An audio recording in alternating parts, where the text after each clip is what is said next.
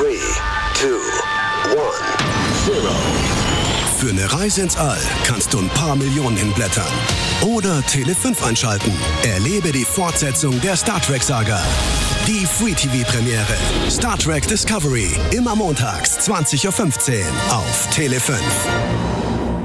Der Verlag in Farbe und Bunt präsentiert Fantastische Welten in Farbe und Bunt. Planet Trek FM ist ein Podcast von planettrek.de. Die ganze Welt von Star Trek und darüber hinaus.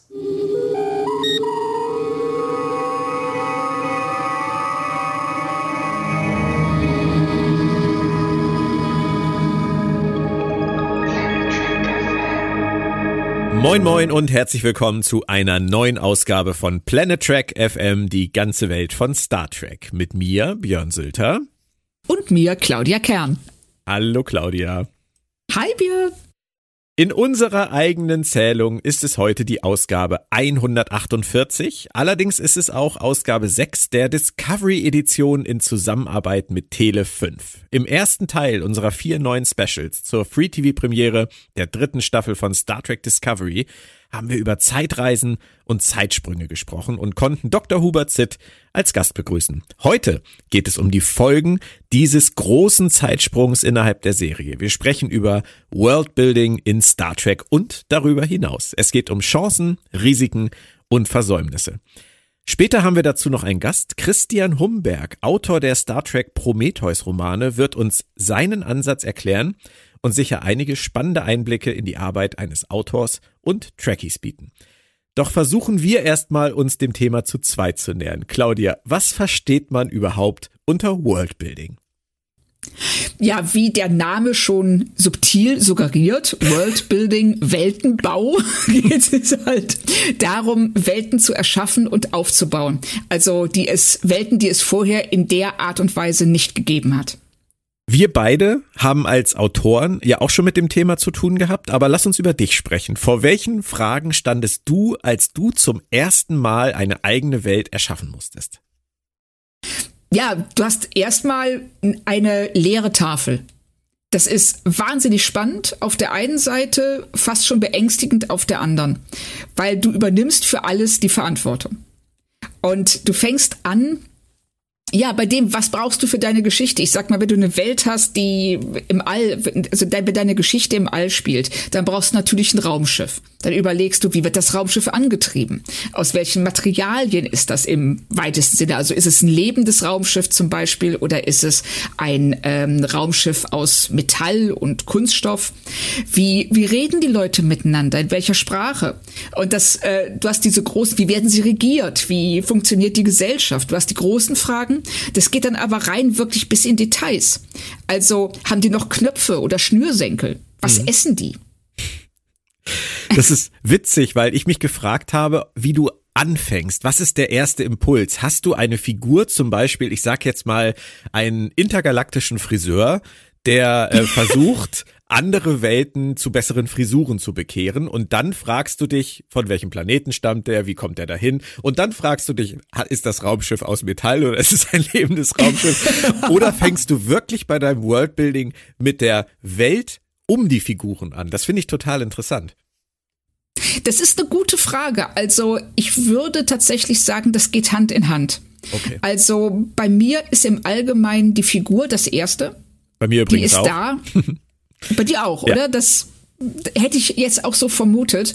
Und dann fange ich an, ja, ich sag mal, den Hintergrund auszumalen. Also ich habe die Figur in der Mitte und äh, überlege, die hat einen gewissen Charakter. Wodurch wurde der geprägt? Ist das, ähm, in welcher Welt lebt die? Wieso ist sie so, wie sie ist? Mhm. Und wieso war sie nicht auf der Voyager, wo wir diesen Friseur bei der, bei den Kazon echt hätten gebrauchen können? ich meine, wie, wie gehst du daran? Äh, wahrscheinlich ähnlich. Du hast jetzt gerade schon angefangen, äh, die Figur ein bisschen auszuloten. Ähm, ich frage mich tatsächlich als erstes, was will diese Figur? Wofür steht die? Und wo geht die hin? Also ich versuche zuerst den Weg der Figur die für mich im Zentrum der Handlung steht, festzulegen und versuche mich dieser Figur emotional zu nähern.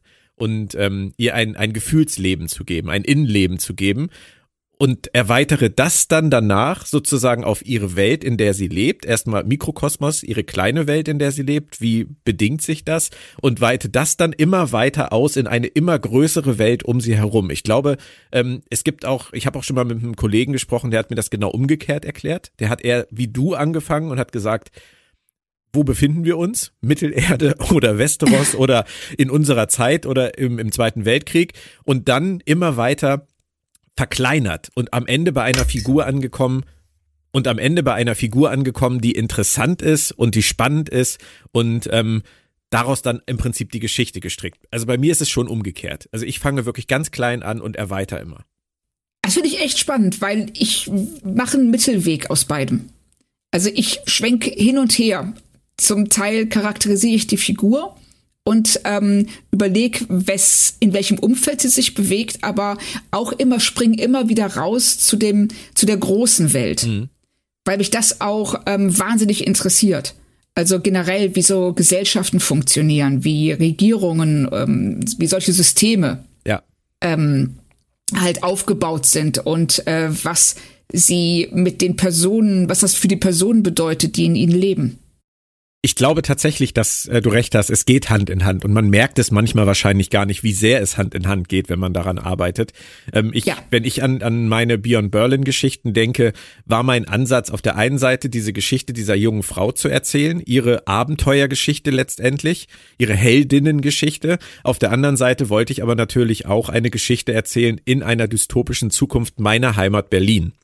Und ja. habe mich natürlich von Anfang an auch gefragt, warum ist es so weit gekommen? Warum ist es in Deutschland so weit gekommen? Warum ist es auf der Welt so weit gekommen? Was hat, äh, was ist politisch passiert? Was ist gesellschaftlich passiert? Das lief auch immer zweigleisig. Aber ich glaube tatsächlich, dass es da einen ganz unterschiedlichen Ansatz gibt, was einem wichtig ist. Du sagst, bei dir sind es vielleicht so politische Systeme, gesellschaftliche Entwicklung, interessiert mich auch. Aber bei mir ist es immer die Emotion, der emotionale Kern einer Figur. Tatsächlich. Auch bei Serien und Filmen, die ich gucke, ist das das, was mich am meisten catcht. Das, ähm, ich weiß genau, was du meinst. Ähm, bei mir ist es bis zu einem gewissen Grad so. Aber die Figur muss in dem Kontext ihrer ganzen Welt äh, ja, sie muss darin eingebettet sein. Sonst frage ich mich ständig, was ist denn da? Also zum Beispiel, ne, so in der letzten Staffel Westworld, da äh, fand ich sehr desorientierend, dass wir eigentlich nicht wissen, wie groß das ist, ähm, was die Androiden da erschaffen haben. Ich will jetzt nicht spoilern, deshalb ähm, sage ich nicht mehr. Aber das ist so was, das äh, finde ich desorientierend. Ich verstehe, was du meinst. Ich gebe dir noch ein Beispiel, vielleicht passt das genauso. Bei mir ist es bei The Walking Dead ähm, immer so gewesen, gerade am Anfang der Serie, dass ich es wahnsinnig spannend fand, mich zu fragen, was ist da eigentlich passiert? Wie ist das dazu gekommen? Und wie sieht es außerhalb von diesem Mikrokosmos Amerika, Mittelamerika aus? Und das haben wir letztendlich in der Serie bis jetzt, äh, Stand elfte Staffel, nie wirklich erfahren, weil es äh, Robert Kirkman nie interessiert hat in seinen Comics und die ja. Macher der Serie auch nicht. Es ist ja auch legitim zu sagen, wir konzentrieren uns auf andere Dinge, den Wiederaufbau einer Gesellschaft, das Überleben ähm, in so einer dystopischen Zukunft, in so einer Zombie-Apokalypse, ist alles für mich in Ordnung. Aber mich hätte halt wirklich interessiert, was machen eigentlich die Regierungen aller Länder auf der Welt dagegen? Gar nichts ja, offensichtlich. Richtig. Und das so zu übergehen, das hat mich im Worldbuilding von Walking Dead immer gestört, bis heute. Ja, ich hätte es auch schön gefunden, wenn sie irgendwann mal ähm, äh, zurückgezoomt hätten. Mhm. So uns eine, äh, eine Folge gegeben hätten, vielleicht einfach nur so eine Art von Rückblick zum Anfang dieser Zombie-Apokalypse, wo sie dann springen von einem Land zum anderen, so ähnlich wie das die ähm, der Roman World War Z gemacht hat. Der macht das ganz, ganz großartig. Ja. Stimmt. Wobei sie bei Fear the Walking Dead ja zumindest so ein bisschen zurückgegangen sind, aber mir hat das nicht gereicht. Mir auch nicht. Also da hätte ich auch gerne mehr gesehen. Und ähm, das ist eben auch immer das Risiko beim Worldbuilding, dass du dich entweder, dass du entweder etwas zu klein machst oder zu groß. bei beidem, ja, bei beidem. Beim einen äh, bist du wie mit der Lupe an deinen Figuren dran, aber übersiehst das große Ganze, was mhm. den Zuschauern und Lesern es ermöglichen würde, es einzuordnen. Wenn du zu weit weggehst, zu weit rausschwenkst, dann riskierst du eben, dass deine Figuren darin untergehen und das Ganze mehr wie so eine Art von ja, Geschichtsstunde im schlimmsten Fall wird, projiziert auf die Zukunft. Ja, stimmt.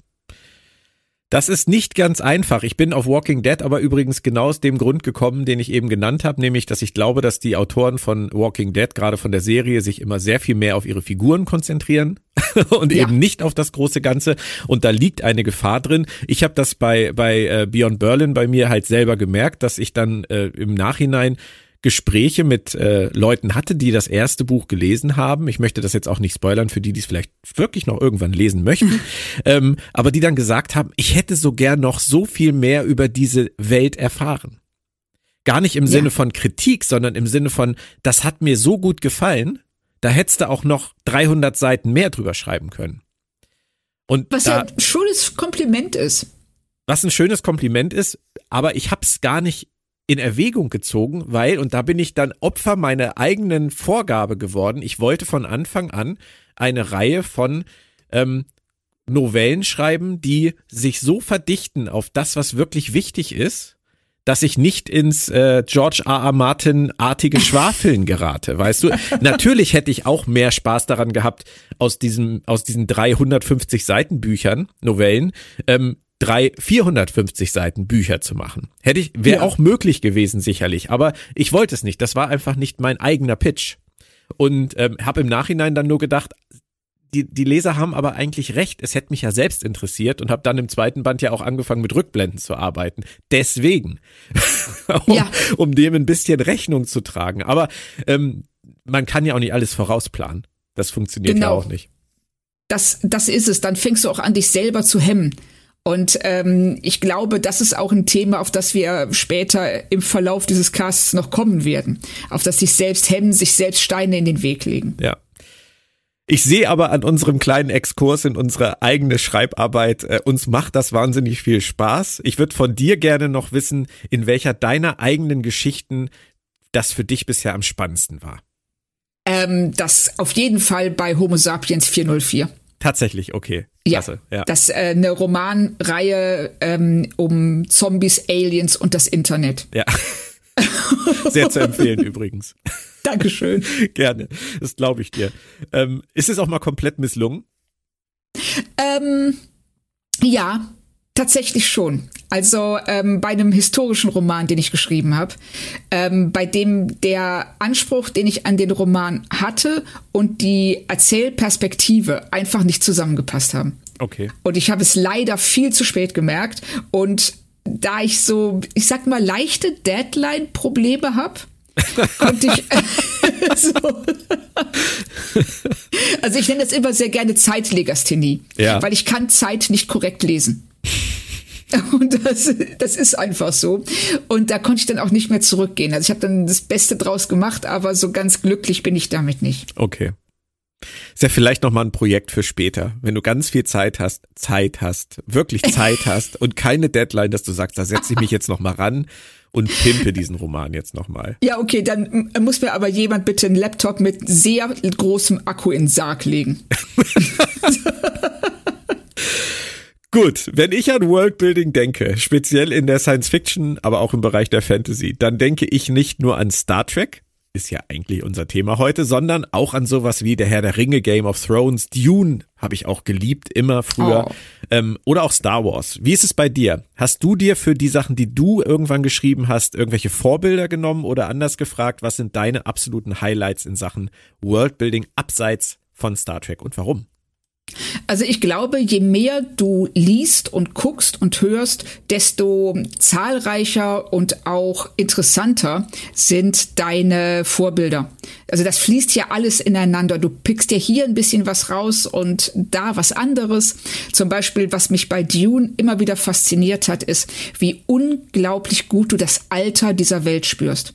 Ja, das stimmt. Also ne, dieses Imperium, dieses ähm, erstarrte, ähm, sehr grausame und ähm, menschenverachtende Reich, das äh, wirklich wie so, sich mit so einem Fleischwolf durch seine Bevölkerung, äh, äh ja, entgleitet die Metapher gerade ein bisschen. aber ne, Schöne Metapher.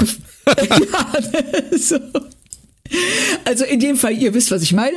Und ähm, bei, äh, Herr der, bei Herr der Ringe ist es die, äh, sind es die unterschiedlichen Figuren, die Völker, wie diese Völker in ihre Landschaften integriert werden und ähm, wie du merkst, sie haben sie geprägt mhm. und sie sind ähm, ein Teil davon gleichzeitig.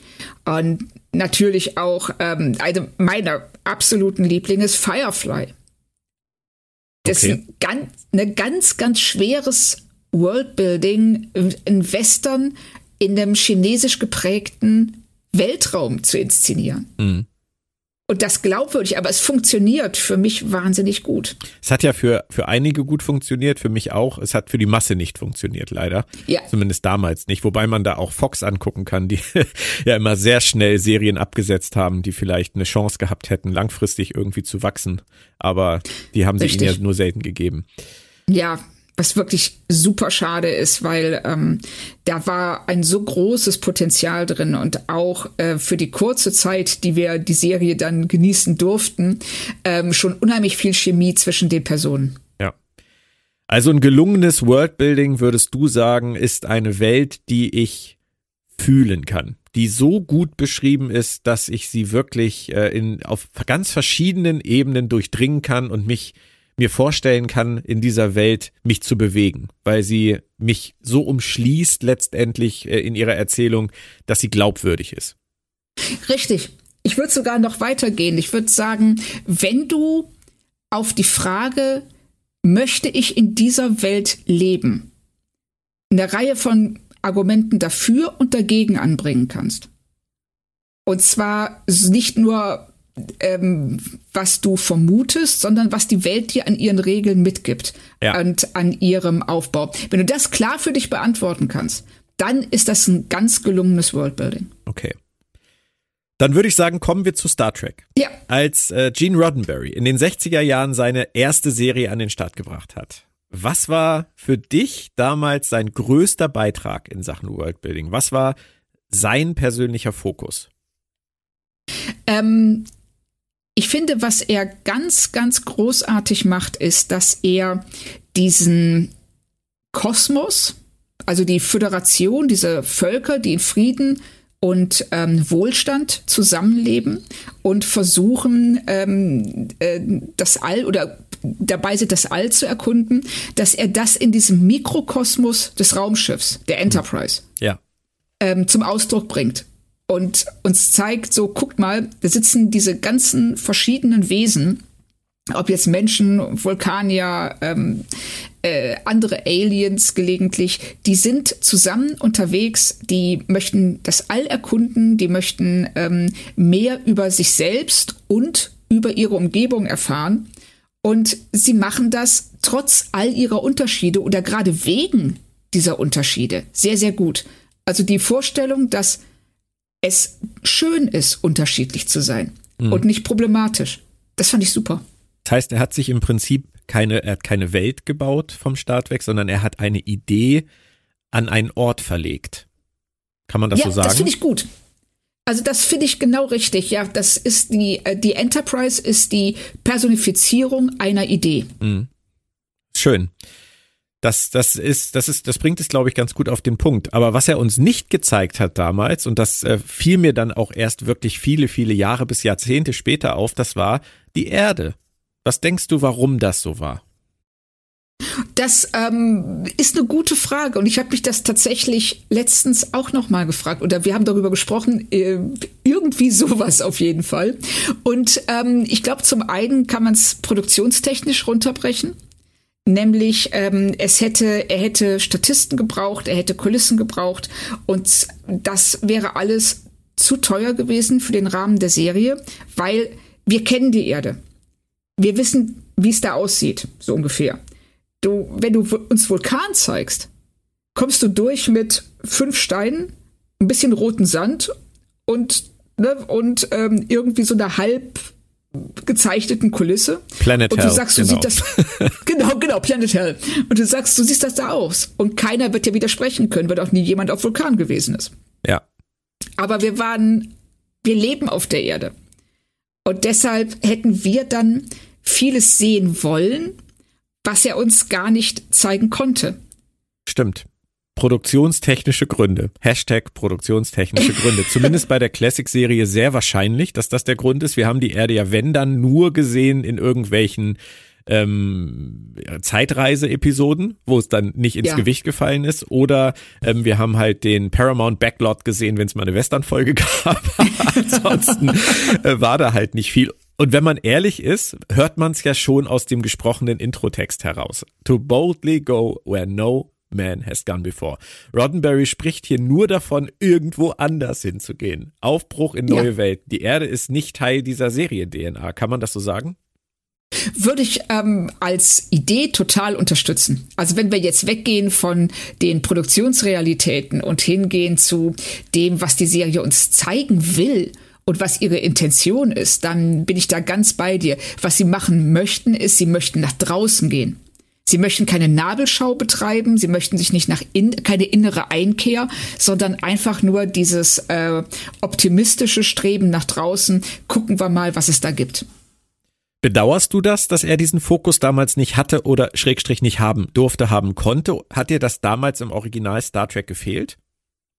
Ähm, nein, kann ich nicht sagen. Also ich fand tatsächlich, dass für das, was sie erzählt, nämlich diese äh, Einzelepisoden, 45 Minuten, jedes Mal ein anderes Problem oder eine andere Welt, ähm, dafür, da hätte es mich auch, ich will nicht sagen, es hätte mich nicht gestört, wenn sie uns die Erde gezeigt hätten, aber ich fand es auch nicht notwendig, weil wir eigentlich alles über sie erfahren, was wir müssen, nämlich, hey, da ist es schön, allen geht's gut.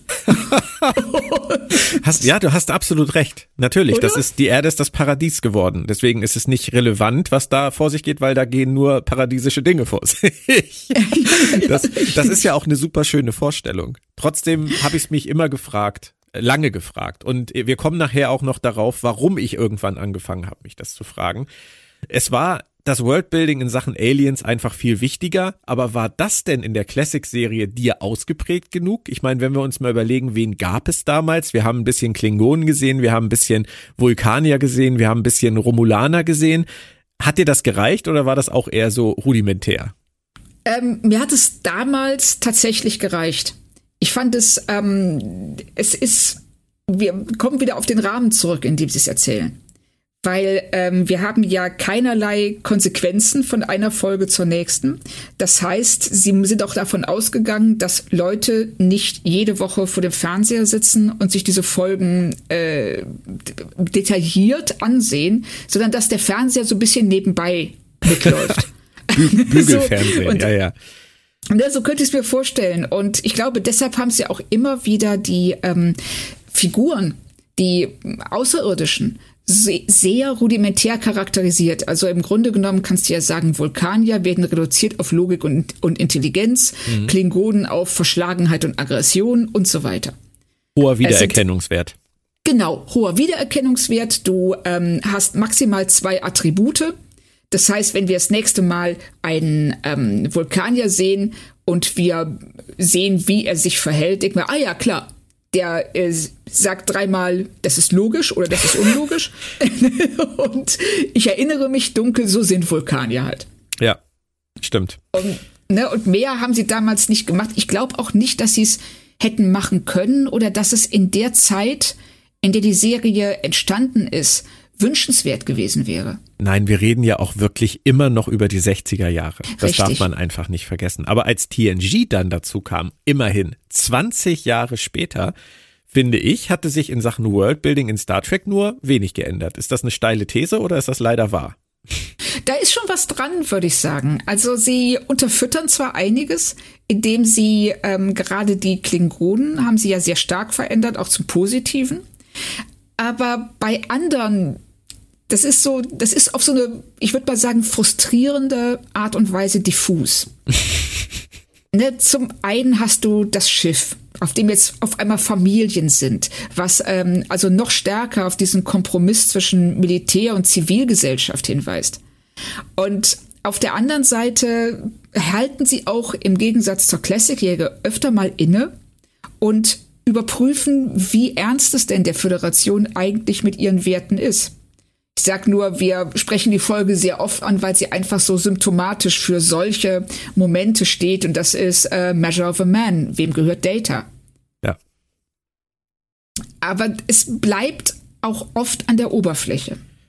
Man könnte sich in solchen Momenten immer die Frage stellen, wie sieht die Erde das? Wie sehen die Menschen auf der Erde das, wenn man sich jetzt vorstellt, da läuft irgendwie ein Fernsehsender, der das Neueste aus dem All kommuniziert. Heutzutage in Star Trek haben wir sowas. Wir hatten es früher eher in Babylon 5 mit dem Interstellar Network.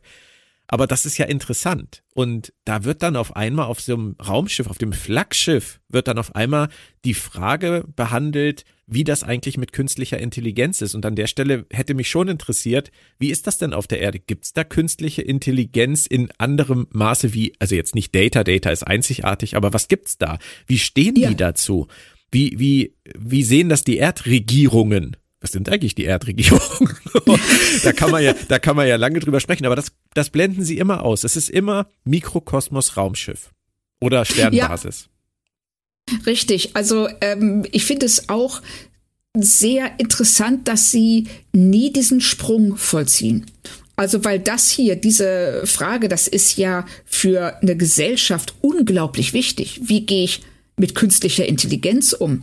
Was ist, was ist mit den Rechten eines äh, Androiden oder eines Roboters oder einer KI? Mhm. Und hier, sie bleiben in ihrer Blase. Mhm. Und dadurch wirkt es auch immer ganz seltsam isoliert, was auf der Enterprise passiert und auch ähm, die Probleme, denen sie begegnen. Also es sind ja teilweise wirklich Dinge, die die Geschichte umwälzen. Also Unification zum Beispiel. Mhm. Wiedervereinigung wenn da, das hat ja auch, also das wäre, ich sag mal, wenn du morgens die BBC-Seite aufrufst, wäre das eine Riesenschlagzeile. so. Ja, aber oder Tagesschau es, oder es, es funktioniert ja aber auch in dieser Blase immer sehr gut. Sie verhandeln, das ist ja auch, das ist ja auch Star Trek typisch, dass diese großen Fragen in dieser Serienblase verhandelt werden mit irgendeinem Ergebnis, was für uns etwas aussagt, was uns, was uns etwas mitgibt. Das ist ja auch das, ja. was die, was Star Trek immer gut gemacht hat. Von daher würde ich es positiv sagen, sie haben da relativ lange eine etablierte, stabile Welt bespielt. Und ähm, ich finde es bei TNG schön, dass sie sich da mehr um die, wie du schon gesagt hast, die Klingonen, die Romulaner, später die Borg gekümmert haben, auch auf interessante Weise, aber interessanterweise auch nur selten auf deren Welten. Also die Klingonen waren da durchworfene Ausnahme, da gab es einige Folgen, aber sonst ging es eigentlich immer eher auch wieder um diese Einzelbegegnung im All auf der Enterprise und nicht darum, wie leben die Borg eigentlich irgendwo oder was ist eigentlich auf Romulus los. Romulus haben wir erst ganz spät irgendwann mal richtig gesehen. Also das war ja in Star Trek Nemesis in dieser Anfangssequenz, wo wir dann überhaupt mal was gesehen haben oder auch dann in Enterprise. Natürlich auch Unification war das, es spielte alles so mit rein aber wir haben es nie richtig verstanden, was da vor sich geht. Und das finde ich schon im Nachhinein sehr spannend, dass die das immer nur so zu sich geholt haben, aber nie diese Welten wirklich richtig ausformuliert haben. Lange ja, Zeit. Stimmt. Lange Zeit. Ja. Das stimmt. Also ich denke auch, dass wir hier wieder bei der Produktionsrealität angekommen sind. Dass sie ähm, es uns, ich bin, also ich glaube sogar ganz fest, dass sie uns das wahnsinnig gern gezeigt hätten. Hm. Sie hätten uns äh, bestimmt gerne gezeigt, wie Romulaner und Klingonen jetzt außerhalb dieser, ähm, dieser wenigen Momente, die wir sehen, wie sie, äh, wie sie leben, also gerade auch in Außenaufnahmen. Mhm. Das ist ja auch selbst die, ähm, ähm, die Klingonenwelt, die wir sehen, bleibt ja, die wirkt ja sehr klaustrophobisch, sehr beengt. Dadurch, dass wir eigentlich nur Innenaufnahmen haben. Genau, genau. Ja, das stimmt schon. Halten wir fest, Erdfokus war nicht besonders groß. Ähm, siehst du da im Zusammenhang mit Deep Space Nine und Voyager Fortschritte? Ich sag mal eher nicht, oder? nee, eigentlich nicht. Also bei Deep Space Nine kann ich es total nachvollziehen, weil sie konzentrieren sich auf Bajor. Ja. Und, ne, und haben damit schon einen Planeten, den sie ja zu bespielen haben, um dich von eben zu zitieren. Und auf der anderen Seite würden sie dann mit der Erde eben auch nur von dem Fokus ablenken. Sie sind Ne, sie sind ja auch sehr weit weg von der Erde. Ähm, bei Voyager halte ich das wirklich für eine verpasste Chance. Das finde ich jetzt total witzig, Claudia, weil ich habe mich gerade so. die ganze Zeit gefragt, warum du das so rum beantwortest. Ich habe hab gedacht, du hättest eigentlich, in, in, von meinem Gefühl her, hättest du eigentlich antworten müssen, also bei Voyager kann ich das total verstehen, dass sie das nicht gemacht. Aber du machst es umgekehrt und ich, ich habe große Fragezeichen in den Augen. Warum? weil, weil was mich, also ich finde das super spannend, weil ich bin gar nicht auf die Idee gekommen, dass man das auch andersrum beantworten könnte. weil bei Voyager, ähm, wir verstehen nie, was diese Figuren eigentlich verloren haben. Wir erfahren zwar, also auf einer ähm, abstrakten Ebene wissen wir, wow, das dauert voll lang, zurück in den Alpha-Quadranten zu reisen. Aber was genau bedeutet das? Was lassen die eigentlich zurück? Und was ich mir vorstellen könnte, was diese Reise und auch diesen Verlust der Figuren viel realer wow, gemacht hätte. Ich glaube, ich weiß, was jetzt kommt. Ich weißt du was? Ich hoffe, ich, ich, bin gespannt. Sag's, sag's. Rückblicke. hm? Schlicht und ergreifend Rückblicke zur Erde. Ja, ja. Ich habe auch gerade, ich habe gerade gedacht, Lost. ja, genau ja. das. Star Trek Lost Voyager. so. Ja. Großartig. Wir wissen, dass Captain Janeway ähm, ihren, ihren Verlobten Mark zurückgelassen hat, ihren Hund. Und ähm, wir wissen, dass Harry Kim seine Libby hatte und Tom Paris war im Knast. Und ähm, aber ansonsten diese ganzen Dinge, ja, du hast, du hast absolut, absolut recht. Wie, wie cool wäre das gewesen, während der ersten Staffeln mehr über die Figuren zu erfahren, indem wir immer wieder ihr bisheriges Leben Revue passieren lassen anhand von Lost-artigen Rückblenden. Toll. Ja, ich hätte das toll gefunden und sie hätten die Chance gehabt, uns ähm, die Erde zu zeigen oder auch andere Welten und ähm, uns, äh, uns ein paar Dinge zu erklären. Und ähm, das ist wirklich, finde ich, eine ganz große verpasste Chance. Ist natürlich auch nicht Star Trek-Style, ähm, nie gewesen. Und ähm, von daher damals wahrscheinlich auch niemand auf die Idee gekommen, das so zu machen. Würde ich auch sagen. Das werden, man darf ja auch nicht vergessen, ich neige da auch immer zu, dass diese Serien ja TNG, Voyager und, und auch Deep Space Nine von einem sehr ähnlichen Personenkreis konzipiert und geschrieben wurden. Ja, fast vom gleichen. fast vom gleichen, genau. So und denen dann vorzuwerfen, dass sie äh, in der Serie genau das machen, was sie vorher auch gemacht haben, ist auf der einen Seite zwar vielleicht legitim, aber auf der anderen Seite auch ein bisschen hinfällig, weil ja klar machen die das, was sie vorher gemacht haben, weil das können sie. In echt eine interessante Idee. Ich bin noch nie darauf gekommen, dass die das bei Voyager so hätten lösen können. Aber jetzt, wo du sagst, und jetzt erklärt sich natürlich für mich im Nachhinein auch die Antwort auf deine Frage. ähm, aber du hast eben gerade äh, Deep Space Nine angesprochen. Das ist die Serie, die wirklich was Neues versucht hat. Statt des Aufbruchs zu den Sternen, wir haben es thematisiert, stellte man sich nun ganz andere Fragen auf einmal in der Serie. Welche Fragen waren das? Ja, also eine sehr interessante Frage eigentlich, nämlich, was passiert denn, wenn du da angekommen bist? wenn du, ne? Wenn du nicht mehr auf der Reise bist, sondern wenn du dein Ziel erreicht hast und wenn du da bleiben musst. Wenn ähm, dieses, äh, was ja vor allen Dingen äh, die, die, die Ursprungsserie, aber auch TNG sehr stark ausmacht, ist diese Exotik. Wir lernen jede Woche ein neues, neues Volk, einen neuen Planeten kennen, neue Phänomene. Aber Deep Space Nine zeigt uns, das ist Alltag. Und Kira sagt das, glaube ich, irgendwann mal sehr schön ähm, zu, ich glaube, sie sagt es zu Cisco, für ihn ist das alles spannend und neu und faszinierend, aber sie muss da leben. Be Begier war's.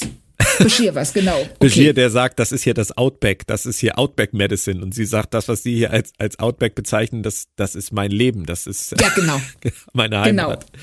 So, äh. und er hat, ne, er ist also wirklich so ein bisschen, ich sag mal, ähm, äh, krass, der weiße Mann in Afrika. Ja. Na, also jemand, der da rein stolziert kommt und sagt, guckt mal, wie toll ich bin und ich helfe euch jetzt. Und sie sagt so, ey, was machst denn du hier? Wie, wie redest du mit uns? Mhm. Das ist ein toller Ansatz gewesen, also auf jeden Fall. Gerade so dieses, dieses auch westernhafte Weiterentwickeln ähm, von diesen Siedlern, die irgendwo hingehen und sich dann fragen, wie kommen wir denn jetzt mit unseren neuen Nachbarn klar? Wer regelt das hier eigentlich alles? Was ist mit den Spannungen zwischen den und den? Müssen wir uns da einmischen? Müssen wir uns da irgendwie zwischenhängen?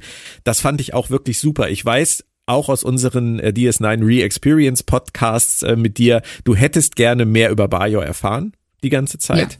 Ähm, aber der Ansatz, Bayo und Cardassia so prominent ins Spiel zu bringen, das finde ich war für Star Trek schon, schon wirklich spannend. Und später in der Serie gab es ja auch ganz oft Szenen auf Cardassia Prime.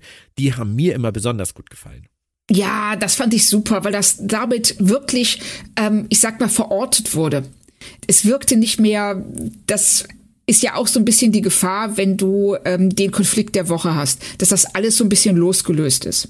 Hm. Und hier, dadurch, dass wir Bajor und äh, Cardassia so prominent im Vordergrund haben und immer wieder zu diesem Konflikt zurückkehren und ihn aus unterschiedlichen Blickwinkeln beleuchten und seine ganzen Facetten aufzeigen, haben sie die Möglichkeit, hier sehr viel mehr in die Tiefe zu gehen. Und das finde ich wirklich toll. Und sie, gerade später in der Serie, holen sie da auch wahnsinnig viel raus. Mhm später in der Serie. Das ist das Stichwort. Das mag auch am Einfluss einer anderen SF-Oper gelegen haben. Lass uns über Babylon 5 sprechen. Was hat oh, ja. Äh, John Michael Straczynski, kurz JMS, damals dort anders gemacht als bei Deep Space Nine zeitgleich?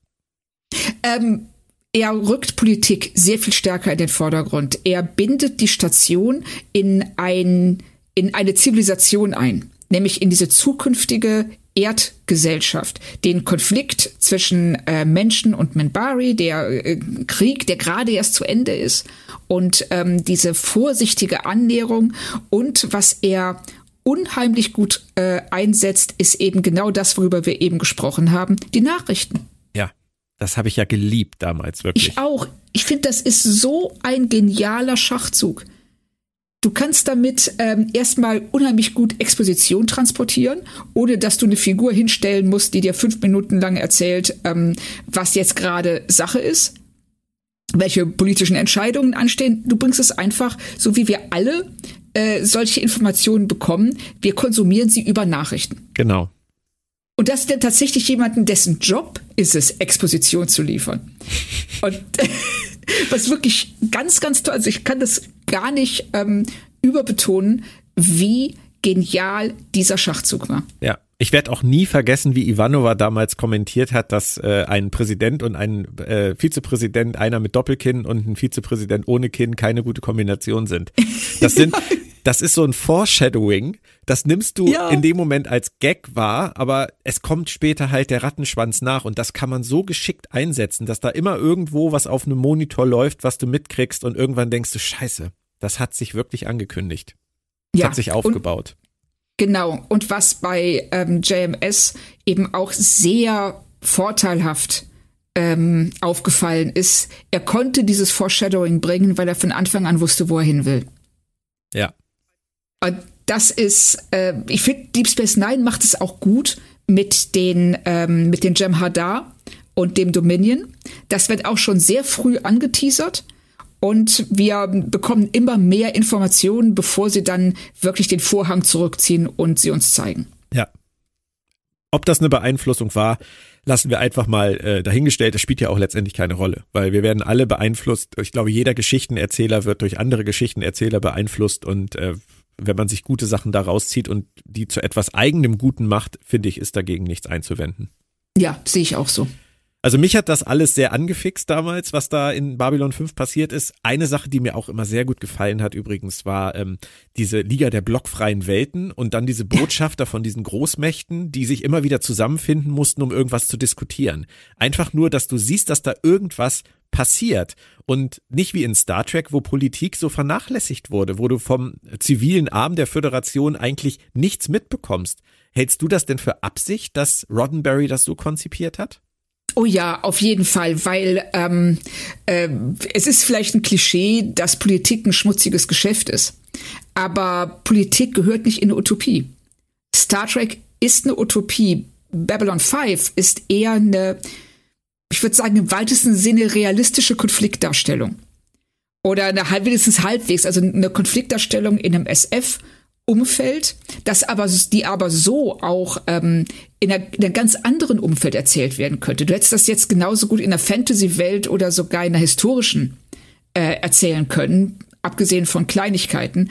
Aber vom Prinzip her ist es ähm, beleuchtet es einfach nur, wie gehen unterschiedliche Völker miteinander um und äh, was macht das mit dem Einzelnen? Wie verändert das den Einzelnen und wie äh, schafft man es trotzdem zu überleben und äh, ohne daran zu verzweifeln, während ähm, eine Utopie die kannst du nicht so realistisch erzählen. Das ist auch gar nicht Roddenberrys Anliegen.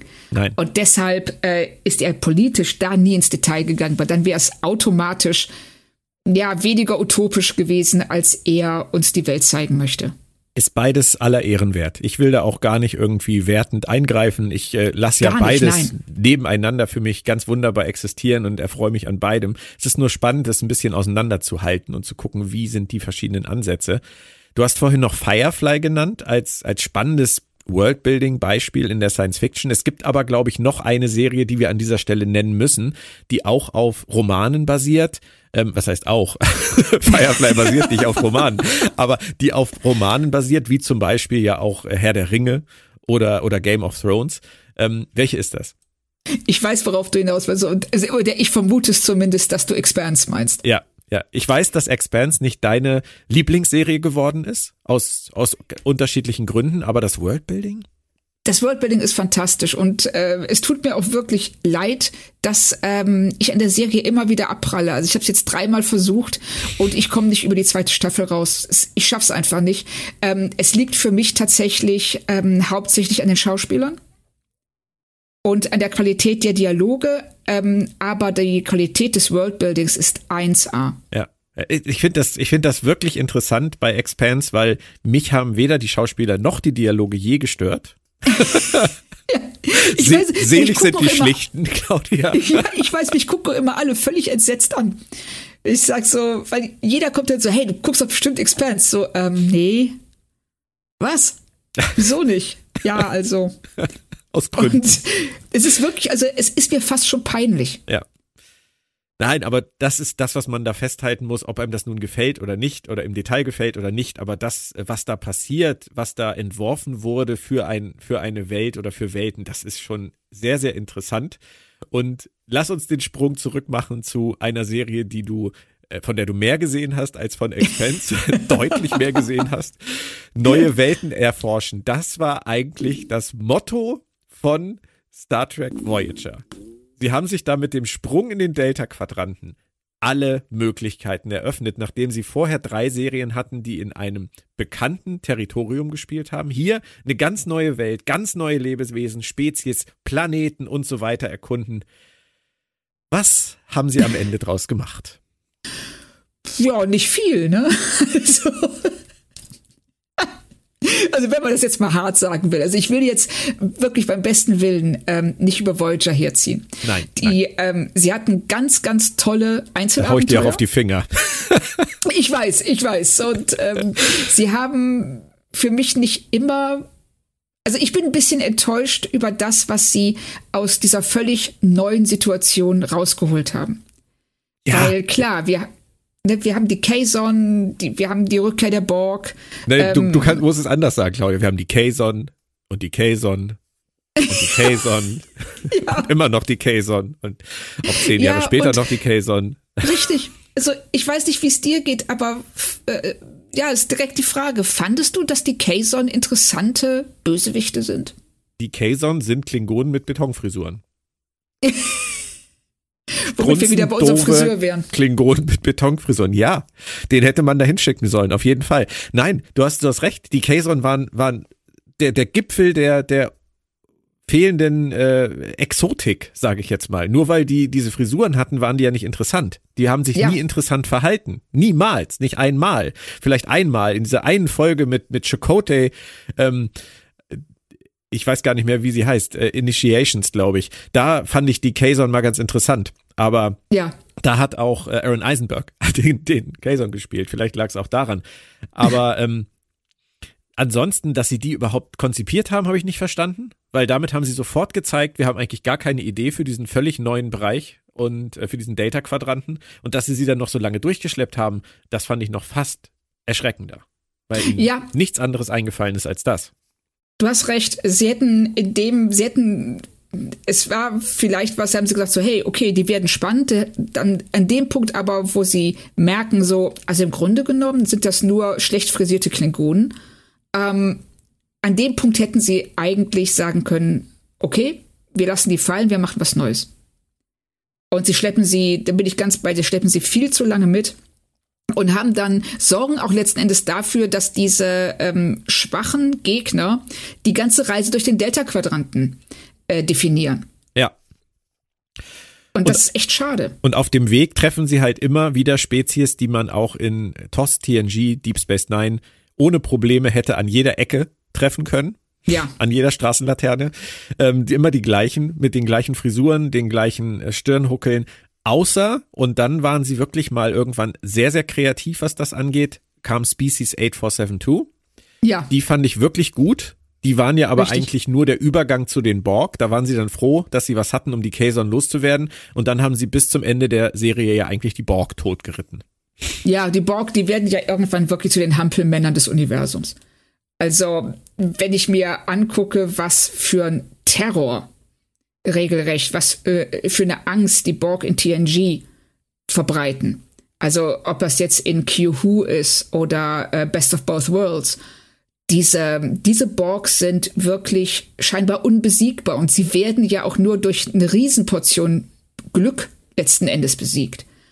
Und in Voyager werden die Borg immer harmloser. Je öfter wir sie sehen, desto weniger interessant und desto weniger bedrohlich sind sie. Ja. Aber interessante Parallele zu Walking Dead. Ähm, was haben mich da die, die Beißer, die Zombies äh, an den ersten Staffeln echt gekillt? Also da jeder Gang durch irgendwie einen, einen dunklen Gang in irgendeiner alten Lagerhalle war wirklich der pure Nerventerror bei ja. Walking Dead.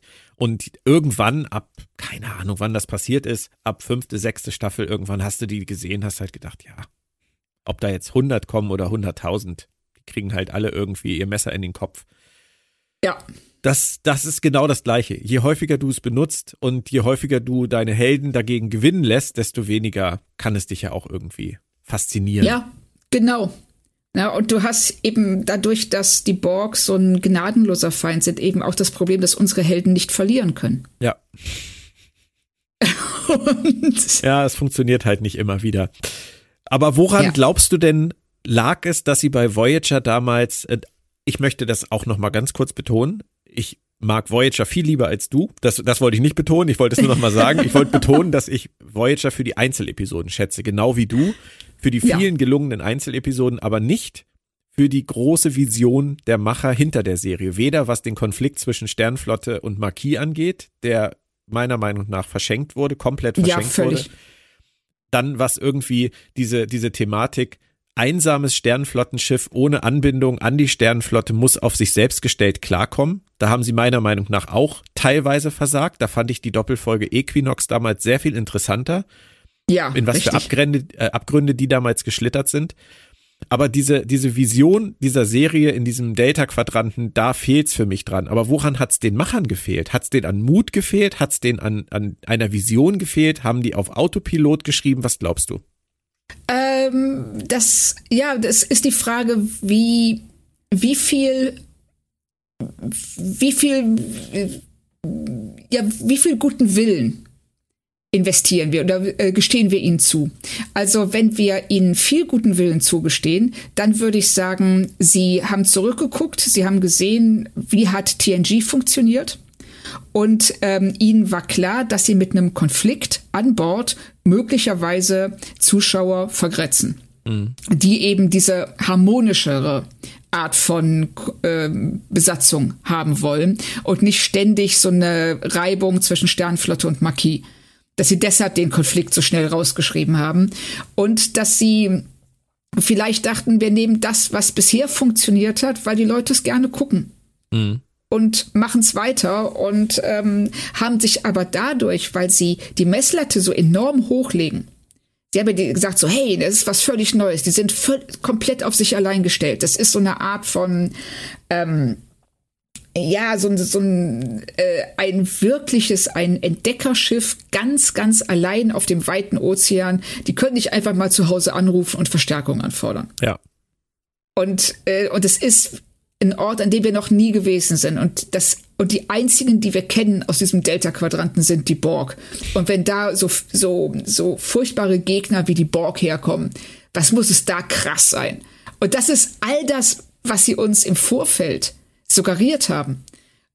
Und dann kommt was, was keiner, das, was das alles nicht erfüllt. Mhm. Es, also die Serie schafft es auf ähm, äh, den Wegen, die sie, auf den vertrauten Wegen, die sie beschreitet, tatsächlich auch tolle Folgen zu erzählen.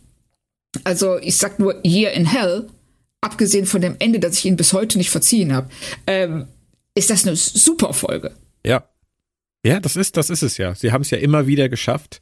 Ja. Aber das hätten sie halt in jeder anderen Star Trek-Serie genauso geschafft. Da hätten sie keine, genau.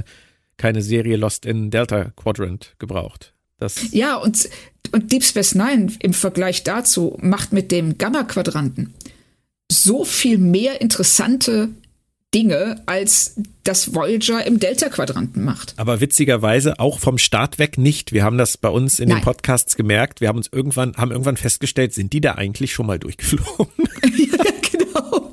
Die, also das ist auch was diese, das ist in der ersten Staffel vor allen Dingen ganz krass, diese komplett fehlende Neugier. Ja. Und ich weiß nicht, wie es du geht, aber stell dir mal vor, du ziehst in ein Haus ein das ist, du hast dir ein Haus gekauft und du stellst fest, ähm, im Wohnzimmer ist eine Tür. Und du richtest dein ganzes Haus ein und lebst dann Jahr, ohne diese Tür jemals aufzumachen. Mhm. Ist jetzt nicht so realistisch, würde ich sagen. Nee. Äh, nein. Und vor allem, ich sehe dann auch, wenn ich abends auf der Couch sitze, sehe ich immer, wie die Tür auf und zu geht. So wie, ja, wie genau das Wurmloch, so. weißt du? Und da kommen Leute rein und raus. Wo gehen die denn hin? Wo kommen die denn her? Was sind das überhaupt für Leute? Egal. Richtig. Ich bin hier und du, zur Verwaltung. Und du hörst, genau. Und, und, du hörst irgendwelche Musik auf der anderen Seite oder du riechst, dass da, dass da einer was kocht. Ja. Das riecht Nein. dann doch lecker. Das ist, das ist merkwürdig, aber ich glaube dann wirklich manchmal, ähm, wenn man sich so einen Pitch zusammenzimmert, ob das jetzt Deep Space Nine ist oder ob das Voyager ist, du hast das ja eben skizziert, das klingt super. Das klingt auf dem Papier super aber es ist viel, viel schwerer zu schreiben, als man glaubt. ja, und, ja. Und, vor, und vor allen Dingen, wenn man dasselbe Team einsetzt. Na, natürlich schreiben die das, was sie können und was sie kennen. Mhm. Ja, ich, ich hatte, ich hatte vor zwei, drei Jahren hatte ich äh, irgendwann eine, eine Idee für ein, ein Science-Fiction-Roman und ich habe hab mir einen Pitch zusammengeschrieben, mir selber. Also das mache ich manchmal dann auch, dass ich mir selbst ein Exposé für, nur für mich schreibe. Ja. Ähm, um einfach mal abzu, abzuklären für mich, ob das Sinn ergibt, was ich da tue. Und ich, ich finde heute noch, dass das einer meiner besten Pitches ist, die ich jemals erarbeitet habe. Aber oh. ich habe es bis heute nicht geschafft, daraus was zu machen. Und das ist genau das Ding. Es ist viel schwerer, das auszuformulieren, als es auf den Punkt zu bringen. Das habe ich da wirklich gemerkt. Und vielleicht ist Voyager so ein Ding gewesen. Vielleicht haben sie, haben sie auf zwei Seiten das skizziert und es klang super. Und als sie dann da waren, haben sie gemerkt, eigentlich funktioniert Star Trek so nicht. Das glaube ich auch. Also ich könnte mir genau das vorstellen, weil es klingt auf dem Papier wirklich so, äh, dass man sagen würde, das schreibt sich doch von allein. Mhm. Aber dann stehst du davor, ne? du willst die erste Folge schreiben, was sehen die im Delta-Quadranten und du stehst sagst so, oh, Hätten wir vielleicht mal vorher überlegen Machen sollen. Machen wir jetzt erstmal was mit einer Zeitreise. Das funktioniert immer ganz gut. Genau, Zeitparadoxon, Anomalie der Woche, nächste Woche Anomalie der Woche. Dann, äh, ach, lass mal ein Wurmloch machen und einen Romulaner ins Spiel bringen. Romulaner sind cool, die kommen immer gut an danach wieder eine genau. Anomalie und ein Zeitparadoxon, dann sind wir schon, sind wir schon ein Drittel durch. ja, richtig. ja, malen nach Zahlen, ne? Es ist ein bisschen so. Ja, genau. Und wo wir wieder bei den Produktionsrealitäten sind, ähm, sie äh, haben auch schlicht und ergreifend nicht die Mittel gehabt, uns die Spezies zu zeigen, die wirklich richtig fremd ist. Ja. Ich sag mal, sie hätten sowas wie Murph in Prodigy. ja. Das wäre nicht gegangen. Nee. Das stimmt. Oder Jaffet bei Orville. Jaffet, genau. Ja. So, Ja, das, das ist halt echt schwer. Da ist, was, da ist was dran. Und dann kommt man halt auch in diesen, in diesen Star Trek-Modus. Ähm, du brauchst immer einen Shuttle, das stürzt dann auch immer mal ab. Dann fragst du dich irgendwann, wie viele Shuttles sind eigentlich schon abgestürzt von der Voyager? Das ist ja auch so ein Running Gag. Oder wie viele Photonentorpedos haben die eigentlich schon abgefeuert? Die können keinen ja. Nachschub holen. Die können nicht ständig neue Shuttles Richtig. bauen. Das funktioniert alles nicht. Und dann kommen solche Folgen zustande bei, bei Voyager, wo sie am Anfang der Folge ins Bild schweben und Janeway aus dem Off sagt, äh, uns geht gerade der Sprit aus und wir müssen innerhalb der nächsten zehn Minuten irgendwie Sprit besorgen. Und du denkst so, what?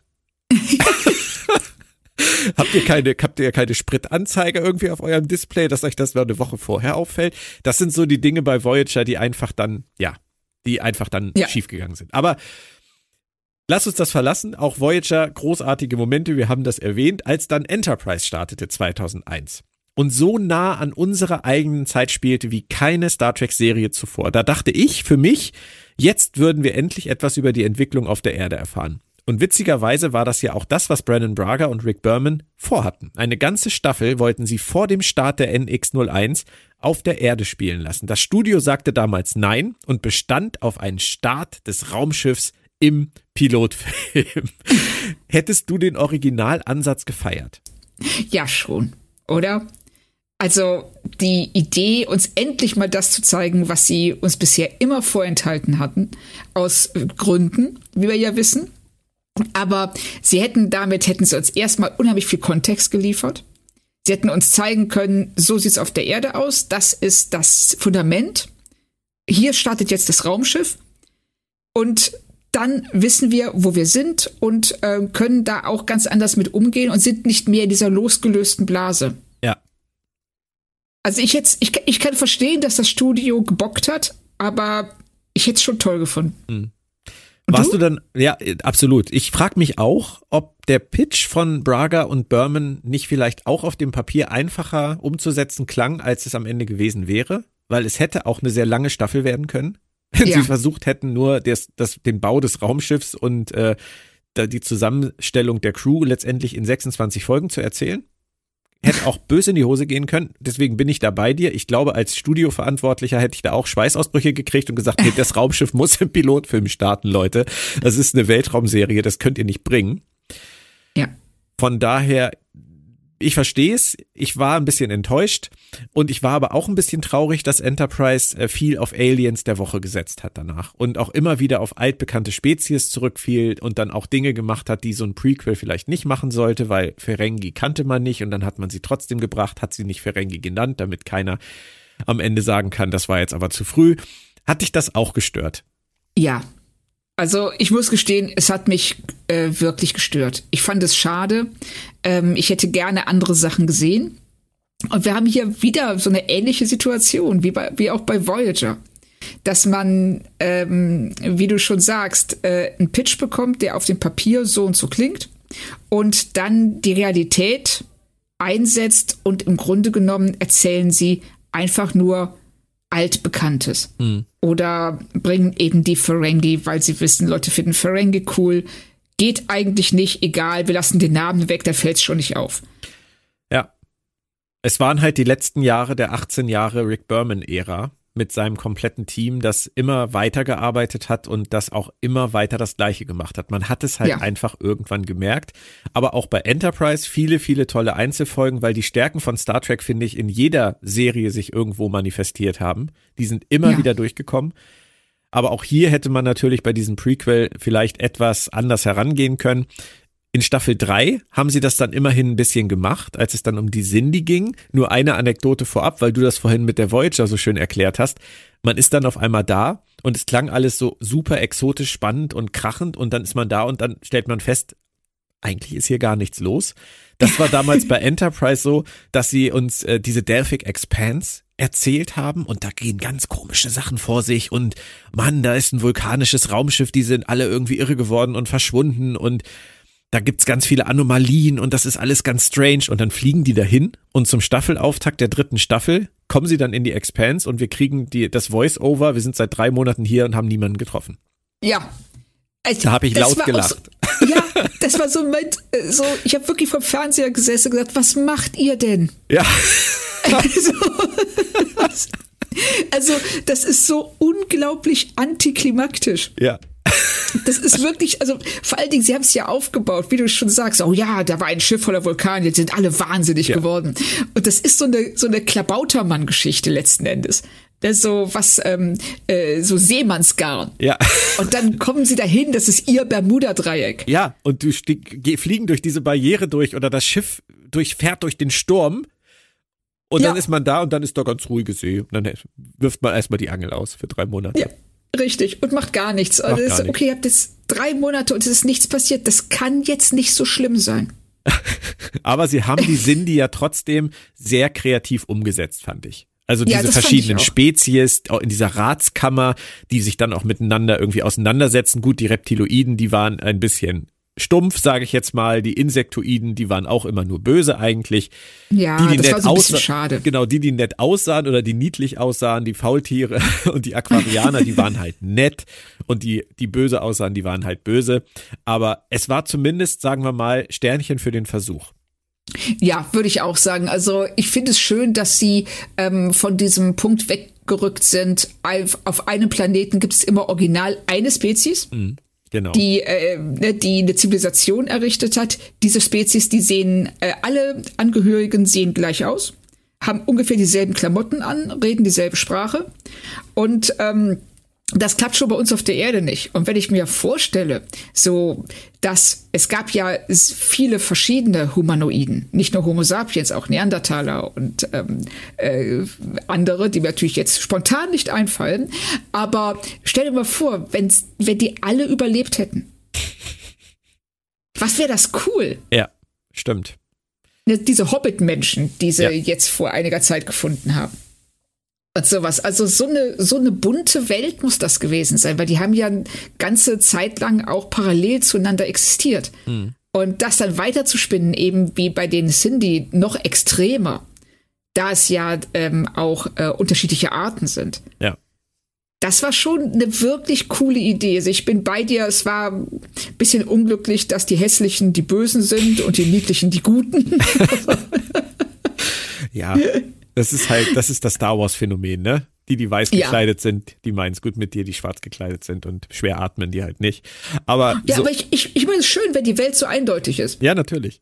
Das würde ich mir auch oft wünschen, aber es ist leider nicht so. Ja, stimmt. Wenn ich an die Star Trek Filme denke, ist mir am ehesten eine Szene aus First Contact in Erinnerung geblieben, wo Picard Lily Sloan erklärt, dass die Menschheit das Streben nach Reichtum aufgegeben hat. Jeder arbeitet für sich, für sein eigenes Glück und das Glück aller Menschen und um sich selbst und die Menschheit zu verbessern. Das war ein Moment, da war ich wirklich mal baff. Da stand mir der Mund offen und ich habe gedacht, mehr, mehr. Wie ging's dir?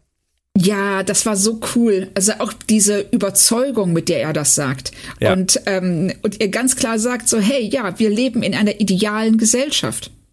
Und der Film positioniert sich hier ganz eindeutig. Er sagt, das was wir hier tun, dieses Streben nach Reichtum, diese, ähm, dieses Treten auf äh, die, die unter einem sind, das Buckeln äh, zu denen, die über einem sind. Und das, ähm, der, der ständige Versuch, mehr zu haben als andere, das ist falsch.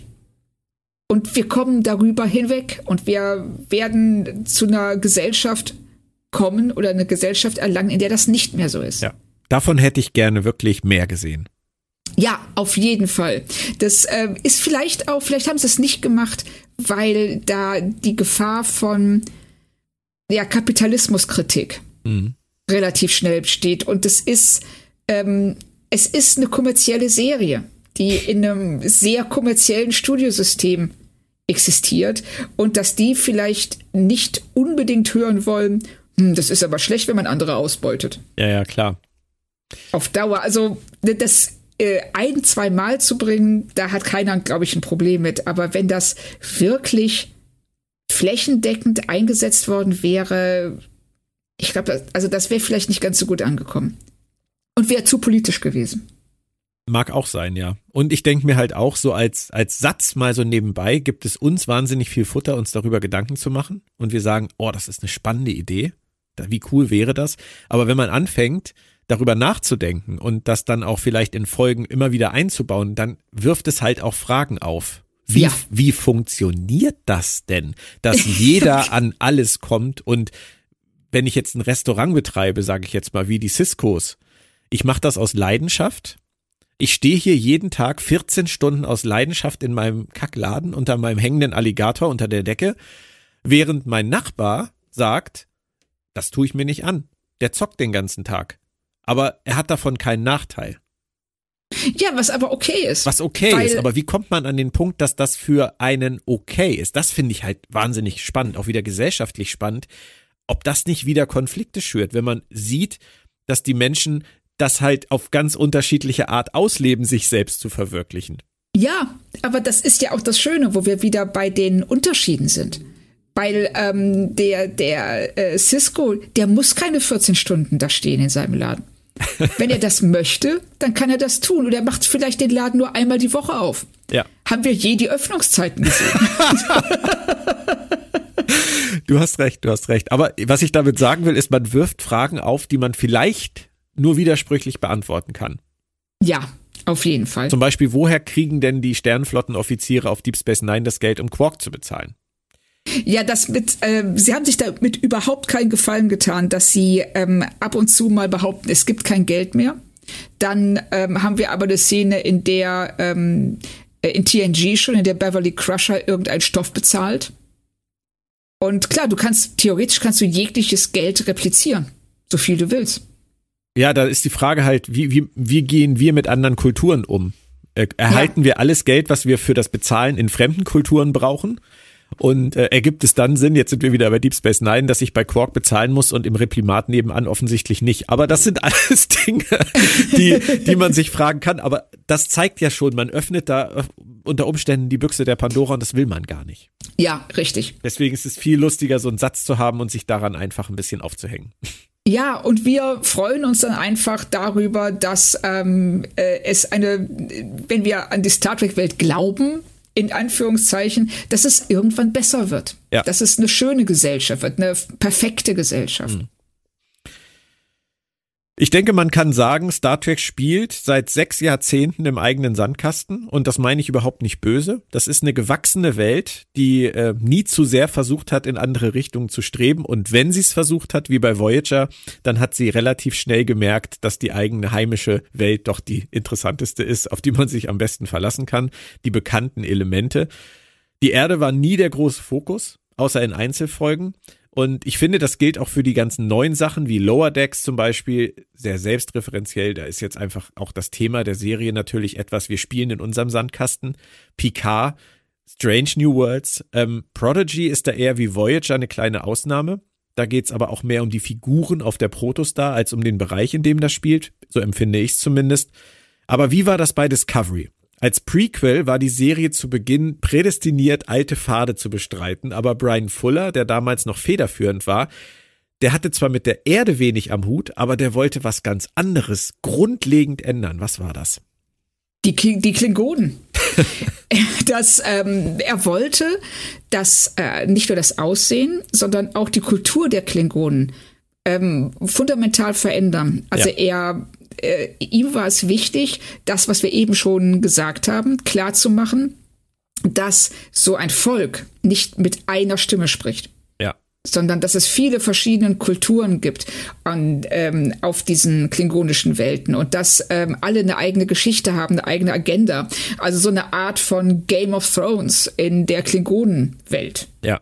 So klang das damals. Aber er ja. ist dann ja relativ schnell gegangen, schon vor Ausstrahlung der Serie. Glaubst du, dass es deswegen nicht dazu gekommen ist? Ja, das denke ich schon. Also ich könnte mir sehr gut vorstellen, dass das, was ähm, Brian Fuller mit den Klingonen gemacht hat, so ein bisschen äh, eine Parallele findet bei dem, was Enterprise mit dem temporalen Kalten Krieg versucht hat, der dann sang- und klanglos ähm, ad acta gelegt wurde, weil ein neuer Showrunner kam, nämlich Manny Koto, der darauf keinen Bock hatte. Ja, wobei man bei, äh, bei Enterprise natürlich sagen muss, dass äh, Rick Berman und Brandon Braga drei Staffeln Zeit gehabt hätten, das besser ja. auszuformulieren. Und auch Stimmt. sie haben es immer nur in Einzelfolgen gemacht. Also es ist nicht Richtig. so, dass die jetzt irgendwie drei, drei äh, Staffeln lang auf dem Vollgas standen und Manny Koto dann gesagt hat, jetzt ist aber Schluss mit dem Scheiß. Ähm, das sehe ich bei Discovery tatsächlich krasser. Also Fuller wollte irgendwas und als er dann weg war, haben alle gesagt, oh, wie kriegen wir das jetzt so schnell wie möglich raus? Ja, richtig. Also was er machen wollte, war tatsächlich äh, was, was ich äh, ihm sehr hoch anrechne. Auch wenn die Ausführung vielleicht, naja, schwierig geworden wäre. Aber er wollte deutlich machen, dass fremde Kulturen die gleiche Komplexität besitzen wie unsere eigene. Ja. Und das fand ich echt toll. Aber der Fokus der Serie liegt natürlich ganz woanders. Ja. Und ich glaube, das krachte einfach. Mhm. Also war vielleicht auch mit ein Grund, warum Fuller relativ schnell das Handtuch geworfen hat, weil ähm, der Fokus sehr stark auf Michael Burnham mhm. liegt und auf ihrer Geschichte. Und diese komplexe Klingonengeschichte parallel zu erzählen, wäre, glaube ich, auch unheimlich schwer gewesen. Es war auf jeden Fall ein sehr interessanter Ansatz. Ich mochte zum Beispiel sehr gerne Tukufma und sein Generationsschiff. Da hätte ich oh, gerne ja. sehr viel mehr drüber erfahren. Das haben sie dann ja auch einfach so in die Luft gesprengt. Ähm, ist, ist halt wie es ist. Es hat nicht sollen sein. Andere Spezies in diesem Prequel haben sie kaum abgewandelt, oder? Ja, stimmt. Also sie bleiben den Vulkaniern ziemlich treu. Was ich total interessant finde, ist, dass sie sich auch für eine neue Spezies äh, entschieden haben, nämlich die Kelpianer. Ja. Und die haben wir ja bisher noch nie gesehen. Und ähm, hier erfahren wir direkt über sie, dass sie, dass sie eine Art von, ja, dass sie Beutetiere sind eigentlich. Dass sie ähm, lange, lange ausgenutzt worden sind, dass sie als ähm, dass sie wie Vieh gehalten wurden, dass sie Opfer sind. Und sie zeigen uns hier mit Saru an Bord der Discovery einen Kelpianer, der über diese Opferrolle hinausgewachsen ja. ist. Aber immer noch damit mhm. ringt. Das fand ich spannend. Ja, ich, ich mochte auch tatsächlich den Konflikt mit den Baul sehr gerne, den sie da gezeigt haben. Ich mochte es nicht so gerne, wie einfach sie es aufgelöst haben damals. Aber ähm, grundsätzlich ja. ist, ist das eine sehr, sehr coole Idee und das passt auch sehr gut zum Thema Worldbuilding. Also da haben sie tatsächlich im, innerhalb eines Prequels etwas geschaffen, was neu war. Das fand ich auch. Die Serie hat sich stark verändert über die Jahre und äh, wandelte immer wieder zwischen bekannten Faden und neuen Ideen, wie zum Beispiel dem Myzel-Netzwerk, was ich auch wahnsinnig interessant finde.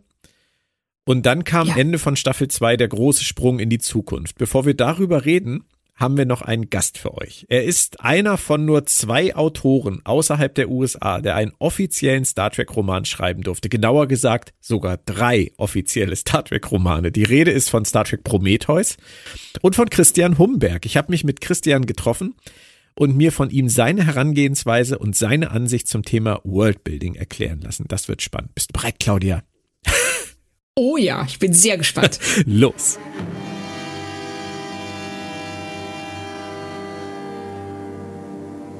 Moin Christian, schön, dass du bei uns bist. Moin Björn, hallo. Bevor wir richtig ins Thema einsteigen, würde ich gerne erstmal etwas über dich erfahren. Wann hast du überhaupt deine Begeisterung für das Schreiben entdeckt?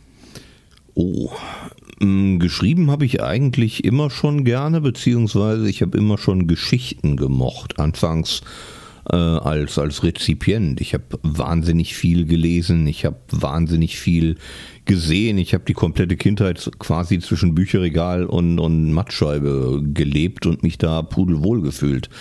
Ähm, erstmals wirklich was geschrieben habe ich dann, glaube ich, in der Grundschule.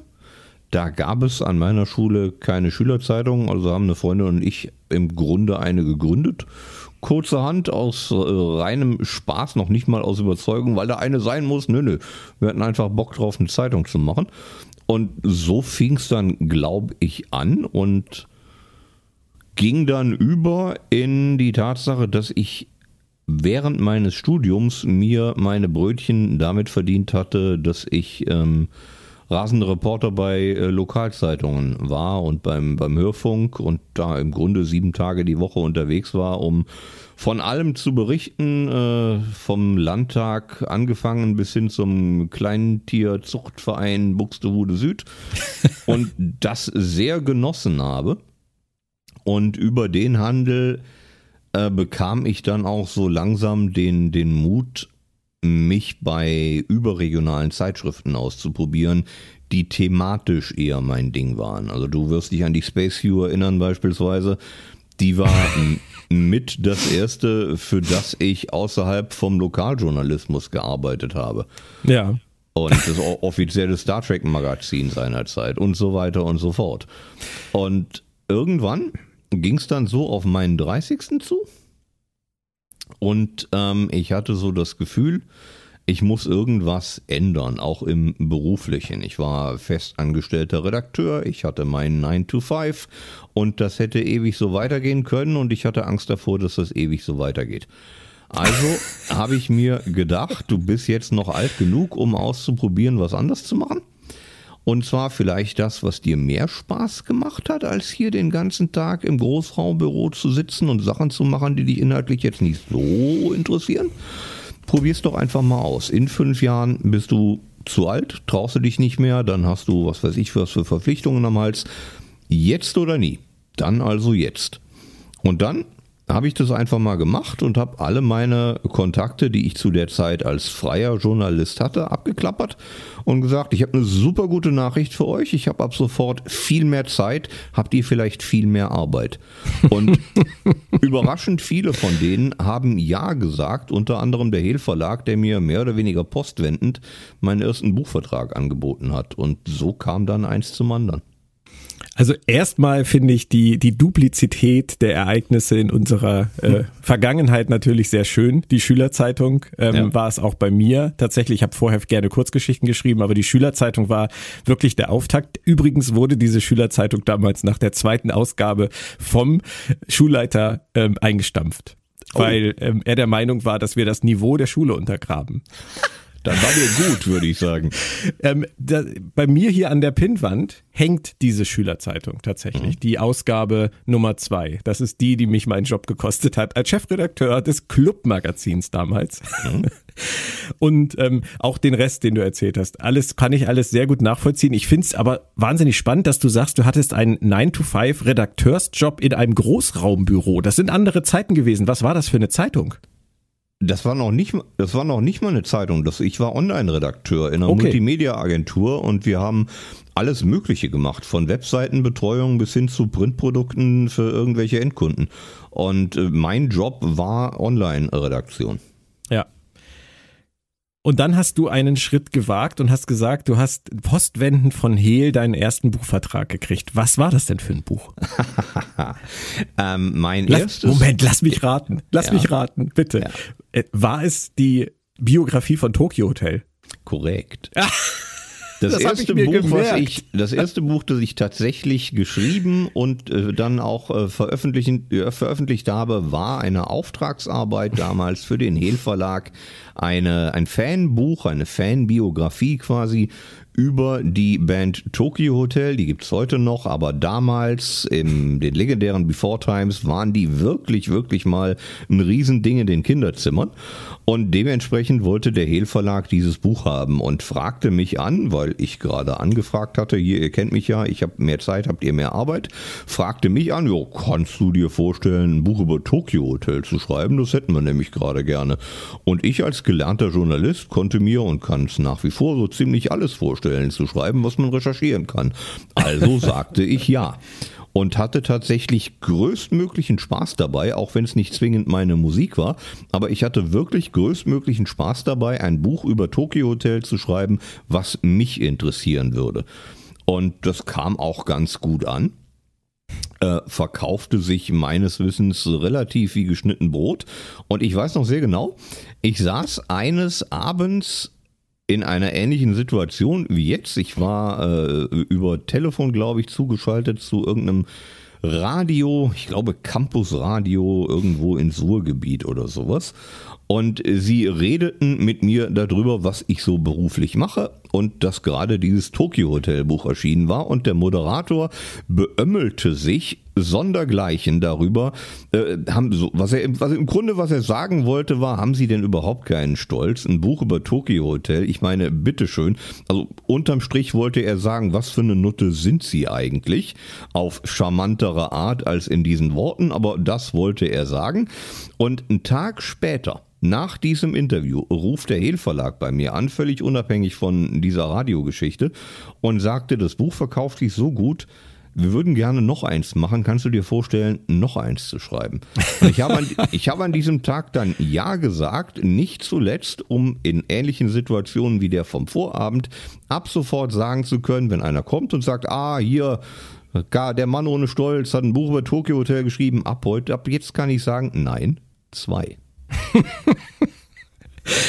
Finde ich sehr schön und auch sehr selbstbewusst. Ähm, Tokyo Hotel war tatsächlich nie meine Musik, aber ich fand das als Phänomen wahnsinnig ja. spannend. Und deswegen glaube ich auch, dass das für dich interessant war, dieses Buch zu schreiben, weil am Ende es ist egal, ob uns die Musik gefällt. Wir sprechen über die Band, über die, die Geschichte der Band, der Musiker, wie die, wie die zusammengefunden haben. Das ist universell. Das, da muss man sich die Musik gar nicht zu anhören.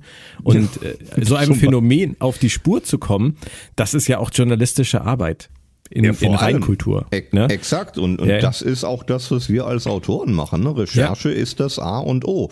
Und natürlich schadet es nicht, wenn man sich die Musik auch anhört. Klar, wenn das du stimmt. drüber schreibst, solltest du wissen, wie sie klingt. Aber äh, beruflicher Anspruch von dir ebenso wie von mir und von allen Kolleginnen und Kollegen ist ja natürlich rausfinden, was da ist, das so aufzubereiten, dass es einen Leser interessiert und das dann zu präsentieren. Das Thema ist sekundär. Und mit der Prämisse kannst du jedes Thema bearbeiten, was es gibt. Egal, ob es dich persönlich interessiert oder nicht. Richtig. Das solltest du können, um ja. gut in dem zu werden, was du letztendlich machen willst. Und Auf jeden ähm, Fall. Bei mir ist es letztendlich ja auch so gewesen, nachdem ich äh, jahrelang bei Serienjunkies.de geschrieben hatte, was ich wollte, nämlich Star Trek als Hobby, ähm, kam ja dann bei mir irgendwann ähm, dieses Medien-Online-Portal, dessen Namen ich nicht mehr in den Mund nehme, ähm, und für die habe ich dann ja jahrelang geschrieben und habe die die wildesten Themen für die äh, geschrieben, den Bergdoktor und so weiter. Mhm. Und ähm, das hat mich fasziniert, weil das war genau das, was du sagst. Ich habe ein Thema bekommen, mit dem ich nichts anfangen konnte. Und meine Aufgabe war es, mich dem Thema so zu nähern, dass ich es dem geneigten Leser verkaufen kann. Dass der geneigte Leser interessiert daran ist, diesen Artikel durchzulesen und irgendwie einen Mehrwert für sich daraus zieht. Und das, dass ich das jahrelang gemacht habe und auch da dann zum Beispiel die Quotenanalysen gemacht habe, die Einschaltquotenanalysen, das hat mich wahnsinnig weitergebracht. Also mag man vielleicht nicht verstehen, wenn man immer sagt, wir wollen ja eigentlich was ganz anderes machen. Nein, das ist das, was uns letztendlich ja auch weiterbringt auf unserem Weg dahin, wo wir vielleicht am Ende hinwollen. Zum Beispiel. Und ein, ein, alter, schlauer Kollege, das klingt jetzt wie so eine, so eine Yoda-Geschichte, aber ist sie nicht, das ist wahre Geschichte. Ein, ein, alter Kollege aus dem Lokaljournalismus hat mal zu mir gesagt, als wir beide im Pressezentrum des Hessischen Landtages standen, um von der dortigen Landtagswahl zu berichten, hat, hat er gesagt, wir sind privilegiert dass wir hier stehen dürfen, ist ein Privileg. Wir sind die Öffentlichkeit quasi. Wir dürfen stellvertretend hier sein und aufschreiben oder aufnehmen, was hier passiert, damit die anderen es dann ebenfalls mitbekommen können. Wir sind die Stellvertreter. Und das ist die Arbeit des, des Journalisten. Es ist ein Privileg, klar. Ja. Das ist die eine Seite deiner Arbeit. Aber du hast dann nach diesen Büchern über Tokyo Hotel irgendwann auch mal angefangen, einen Roman zu schreiben. Mhm. Welcher war das und wann war das vor allem? Wie lange hat das gedauert nach Tokyo Hotel? Mein erster, gar nicht so lange, ich glaube maximal zwei Jahre. Mein, mein erster Roman, den ich tatsächlich für Geld und auch fertig geschrieben habe, war ein Heftroman für Bastei Lübbe aus der Reihe Professor Zamora. Okay. Den schrieb ich, der ist erschienen, ich glaube im April 2008. Ähm, und war für die damalige Redakteurin von Professor Zamora, Susanne Picard, an dieser Stelle herzliche Grüße. Die Geschichte war relativ einfach erzählt. Ähm, Markus Rode, der auch dir bekannt ist, der äh, Romanredakteur bei, bei Postcard, war damals der Chefredakteur der erwähnten Space View. Und Susi Picard brauchte kurzfristig jemanden, der ihr einen Heftroman für Zamora schreibt, weil die natürlich alle 14 Tage erscheinen müssen, komme was da wolle. Das heißt, wenn da jemand ausfällt, wie es in diesem Fall passiert war, dann ist das ein großes Problem, weil die Drucktermine und die Erscheinungstermine fix sind. Die kannst du nicht austauschen, verschieben oder sonst was. Ja. Also brauchte Susi dringend jemanden, der relativ kurzfristig einen Zamora-Roman schreiben könnte, idealerweise auch einen, den man zumindest lesen kann, bei dem man nicht blind wird oder sowas. Und sie fragte Markus, ob er ihr irgendjemanden empfehlen könne, der vielleicht sogar relativ solide, aber hauptsächlich relativ pünktlich einen Zamora-Roman schreiben könnte. Und Markus, äh, Gott hab ihn selig, sagte, ja, frag doch mal den Humberg. Woraufhin Susi bei mir anrief und ich schrieb dann meinen ersten Professor Zamora-Roman und schreibe bis heute sehr gerne welche. Einmal ganz kurz für unsere Hörer, nur damit sie teilhaben können an diesem schönen kleinen Kreis, über den wir hier sprechen. Susi Picard ähm, hat unter anderem Romane übersetzt wie Q sind herzlich ausgeladen aus der TNG-Reihe, zu dem ich das Hörbuch gesprochen habe. Mhm. Oder auch, die, ich glaube, die Corps of Engineer ähm, ja, Reihe ja. hat sie, glaube ich, auch übersetzt, zu der es auch bald Hörbücher geben wird von uns. Von dir zum Beispiel und auch von mir ja. und von einigen anderen noch. Ähm, Markus Rode, äh, damals Chefredakteur der Space View, du Redakteur der Space View. Heute Markus Rode, mein Auftraggeber bei CrossKite für Übersetzung, auch mhm. lange Jahre dein Auftraggeber gewesen. Heute bin ich Chefredakteur der Geek, der Nachfolgezeitung der Space View. Claudia war auch mal Chefredakteurin der Space View und immer Kolumnistin ist sie bis heute bei der Geek und natürlich auch bei Planet Track Track FM stetig mit dabei. Also es ist ein, es ist wirklich ein schönes, kleines, gemütliches Arbeiten. Ne? Ja, es ist eine kleine Szene und man kennt sich und man mag sich und man trifft sich immer wieder. Das stimmt. Das war jetzt Zamora. Zamora war ja eine festgelegte Welt. Du konntest mhm. vielleicht deine eigene Geschichte in Zügen erzählen, wobei ich das nicht mal glaube, denn da ist es wahrscheinlich ähnlich wie bei Peri Rodan, dass man äh, irgendetwas vorgeschrieben bekommt, was man dann ausformuliert, oder? Das ist unterschiedlich. Es gibt Serien, die sind sehr zyklisch, die sind sehr vorgeplant und es gibt Serien im Heftromansegment, da steht vielleicht das Personal fest und die Welt fest, aber welche Geschichte, welchen Fall der Woche du quasi im jeweiligen Heft erzählst, das ist mehr oder weniger dir selbst überlassen, okay. sofern es eine, eine Geschichte ist, die zu der Serie passt. Bei Zamora ist das so, da kann man sich relativ frei einbringen, wenn man weiß, wie die Serie funktioniert. Okay. Wann hast du denn dann aber trotzdem das erste Mal eine komplett eigene Welt erschaffen? Im, in einem Roman oder einer Novelle? Das war relativ kurz drauf. Ähm, Bernd Perplis, der uns ebenfalls beiden äh, gut bekannte. Bernd Perplis ist ein ja. alter Freund von mir. Äh, wir haben zusammen studiert und kennen uns aus gemeinsamen Uni-Zeiten. Ähm, Bernd Perplis und ich hatten schon gemeinsam Kolumnen geschrieben, unter anderem für die Space U, für das offizielle Star Trek Magazin und alles, was damals so in den Nullerjahren an Genre-Magazinen unterwegs war. Und wir hatten beide Lust, auch getrennt voneinander, Lust darauf, uns mal als Autoren, als Schriftsteller zu versuchen. Und Bernd kannte Leute seinerzeit bei, ähm, ich glaube, Pegasus, ja, Pegasus, dem Spieleverlag. Und dieser Spieleverlag Pegasus hatte zu der Zeit die Lizenz Abenteuerspielbücher, also so Choose Your Own Adventure Sachen zu Wolfgang Holbeins Hexer von Salem Romanen herauszubringen.